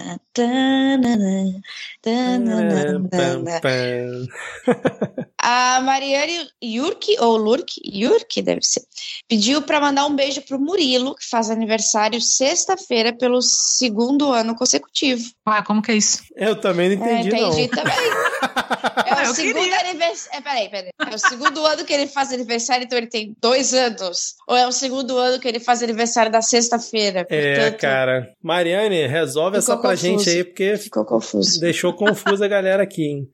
Mas enfim, vamos guardar também mais um parabéns aí pro Murilo. Então a gente já tem parabéns pra Aline, pro Murilo e pro Pensador Louco, né? Deixa eu terminar os salvos aqui, ó. Drill Bidger, salve bancada mais cheirosa da podosfera, mandem um parabéns para meu pai Mário. Mário, aí Ciro, o Mário. Minha tia Maristela e meu tio Martinho, eles são trigêmeos e estão de idade nova hoje. Caramba! Caramba! Primeira vez que a gente dá um parabéns pra trigêmeos no podcast. Sensacional, cara. Tá, tá recheada essa mesa do bolo hoje, hein? Rodrigo Pobre Le- da sua avó. Rodrigo Lessa, olá pessoal, gostaria de um salve com parabéns coordenado para meu companheiro G. Anderson. Aniversário dele é dia 4 de agosto. Beijos a todos, não perca o midcast. Abraço aí pro Rodrigo. Então, G. Anderson, vai lá para trás da mesa ali do bolo para receber esse parabéns também. Panissa, mandem um beijo para mim que tô mandando um para vocês. Ha ha ha ha ha. E um chameguinho para minha menina. Então, um beijo aí para você, Panissa. O arroba disse salve. Então, salve. Arroba Adriano PLTO. Um salve para todos os meus amigos, todos os três. Beijo no. Caraca, esse sacaneou, hein? Externo cleidomastoideo de todos vocês com muito respeito. Eu acho que eu falei errado, mas tava. Deixa eu repetir aqui, ó. É Externo. o músculo do pescoço. Ah, rapaz, músculo do. pe- Ah, de ferré também é cultura, ó. Externo cleidomastoideo. Obrigado por isso, hein, Adriano? Muito bom você. então vamos agora, um salve pra você e pra todos os seus amigos. Vamos agora pro parabéns descoordenado, ó. Vamos para, vamos lá, todo mundo pra trás da mesa do bolo, ó. Pensador louco, Aline, que é amiga gêmea da Marina, mas quem que eu tô perdendo aqui? Mário Maristela e Martinho, os trio gêmeos. Os trigêmeos, exato, Mário, Maristela e Martinho, e pro Murilo, né, da Mariane Urk também. Que é Certo? isso, gente? O que, que aconteceu há nove meses para que todos os pais de vocês fizessem sexo para que vocês viessem? Porque, porra, hoje tá cheio mesmo, hein? Então vamos lá no 3, 2, 1. 3, 2, 1. Parabéns Pra todos você, vocês. Parabéns. Você. Inclusive para os trigêmeos. Meus Parabéns. Parabéns. Parabéns. Pra Se Aline, pro aconteceu Pensador Louco. Pro aniversário. Murilo, pra Maristela, pro Mário e pro Martinho. Fizeram sexo pra caralho. Na lavoura da amizade. Parabéns para os pais de vocês que transaram. Ai, meu Deus do céu. Muito bom. Manda essa pra sua avó. então vamos agora para dicas culturais. Quem quer começar? Deixa eu pensar aqui. Suposta leitura. Vai ter como dica cultural. Vai, deixa eu começar então. É, eu sempre indico o Suposta Leitura aqui, né? Que é o meu podcast de, de literatura que eu faço com o Lucas Mota, mas hoje eu vou ultrapassar a barreira do jabá e eu vou indicar um episódio específico, que é o episódio mais recente da gente, gente, que foi o primeiro suposta leitura de uma hora de duração. A galera tinha pedido, né? Já tinha um tempo, porque geralmente são meia, é, meia hora de duração. O pessoal sempre pedia um pouquinho mais, e aí a gente resolveu se vingar dos ouvintes. Mentira, a gente fez porque foi um episódio muito especial pra gente, porque foi o nosso centésimo, quinquagésimo episódio, então são um pouco, é, um pouco mais de três anos de podcast. E com né a gente está tentando cada vez a gente tenta melhorar um pouquinho para ficar mais amigável né? Porque só a gente falando de literatura assim às vezes parece meio paradão então eu acho que a gente tem conseguido. E esse episódio especificamente a gente recebeu uma pessoa que é o Marcelino Freire, escritor, e ele foi participar pra, com a gente, não, não é uma entrevista, ele indicou um livro, né, ele fez o que eu e o Lucas fazemos de 15 em 15 dias, que é trazer um livro para discussão. Então ele indicou um livro para a gente, a gente leu, e cara, o episódio ficou muito legal. Ele tá, é, é um episódio com, com umas reflexões muito bacanas, sabe? O livro indicado foi O Parque das Irmãs Magníficas, que é de uma escritora argentina travesti, a Camila Souza Vilhada, e além de ser um puta livro, é um livro do caralho, muito bom. A discussão ficou muito boa e, assim, eu acho que a gente não pode perder a oportunidade de ouvir escritor falando sobre literatura. É sempre muito, muito bom. E o Marcelino dá um show. Assim, tudo que ele fala é muito importante e é muito bom. E é uma discussão que, ao mesmo tempo, é muito séria, mas a gente gostou muito do livro, então é uma discussão muito empolgada. E foi muito legal gravar e a gente tá, né, tava muito, muito empolgado para divulgar. A gente já gravou há um tempo. Então fica a dica, vai ficar o link, como sempre, aí para vocês irem lá ouvir. E leiam Marcelino. Marcelino é um dos maiores escritores contemporâneos brasileiros e ele é muito importante para a cena porque ele é um grande formador de escritores. Então, leiam Marcelino Freire e escutem os pós-leitura, episódios 150. Excelente. Antes de, de dar a dica dela, eu esqueci que o Lucas Vidal, no momento dos salves, não sei porque passou aqui, disse assim: ó, um salve para Ana Raíssa que vai receber aumento, porque eu tô levantando a tag Hashtag Ana Raíssa merece aumento. Olha aí, Ana Raíssa. Aê, Vidal. Valeu, viu? Já vou, como todo brasileiro tem direito, eu vou negociar com o patrão logo após essa gravação aqui. Passam por mim. Uh, já que a Ana fez jabá, eu vou fazer o meu também. Mas é muito mais porque eu não tenho assistido nada, eu não tenho dado tempo para fazer porra nenhuma, a não sei trabalhar. Uh, então, eu vou indicar o Grito de Liberdade que a gente fez com a Bullet Band, que é uma banda de São Paulo, que ela veio do hardcore e agora ela tá com, com um vocalista que era um fã da banda, que fazia covers da banda e hoje é vocalista. E a gente foi contar um pouquinho da história da banda e é também uma preparação para os próximos os próximos gritos que a gente vai fazer, que é com o Esteban Tavares, que era o baixista da Fresno, e uns episódios especiais sobre a Fresno. Então, deem um play na Bullet Bane para conhecer e aguardem que já vai sair coisa mais foda. Excelente, Ad Ferreira, excelente. Eu tava vendo aqui os comentários no post que eu fiz aqui com a foto de vocês na gravação, juntinhos. E aí, cara, fizeram uma montagem muito boa daquela camiseta da União. Eu Botaram a cara de vocês. Quem foi que eu fez aqui? Eu e falei que você que fez essa camiseta. Ah, a, gente já, a gente já falou que é verdadeira já, não precisa esconder. Arroba tamo escando brau. Muito bom, muito bom, cara. E aí teve a galera também não acreditando que esse momento aconteceu. E aí o, o chapéu de sudestino é Marreta disse: E de quebra ainda viu o rosto da Ana Raíssa. Eu sou curioso. Verdade, o hum. perfil de Ana não tem a Mistérios. foto lá, né, cara? Mistério, mistério desvendado. Vocês viram que a gente teve que prender o Diego e o Rodrigo no armário, né? Pra gente estar aqui hoje. Acabar o conflito, né? Ad Cash e Ana Raíssa Cash. Agora. ah, é. Eu vou indicar o documentário que eu já comentei antes, né? Four Hours at the Capitol, mostrando, né, toda aquela insanidade, cara. E assim, eu já tinha consumido bastante coisa sobre aquele dia, mas muita coisa que tá ali no documentário eu ainda não tinha assistido e é muito surreal o que aconteceu, né? Quando você olha no dia já foi tudo muito surreal. Eu lembro, a Adi tava, cara, no nosso grupo, no Twitter, depois a gente comentou aqui na gravação. Na verdade, não teve gravação, né? Porque a gente tava de férias do, do podcast, verdade, não teve gravação, a gente comentou no grupo mesmo. Mas, cara, você olhando perspectiva e né, com documentário comentário, né, as pessoas falando como foi, é muito surreal o que aconteceu, muito surreal. Então, recomendo. Tá só na HBO, então se você tem HBO Max ou tem HBO na sua TV a cabo, ou tem DirecTV Go, tá lá disponível, então vira algum caminhão aí para ver se consegue assistir porque vale muito a pena. Fechamos então aqui esse nosso episódio. Valeu Ad pelo retorno. Valeu Ano por mais uma semana aqui e até a próxima semana, talvez com o time completo, né? Tchau, tchau. Tchau, galera. Galera. Tchau, tchau.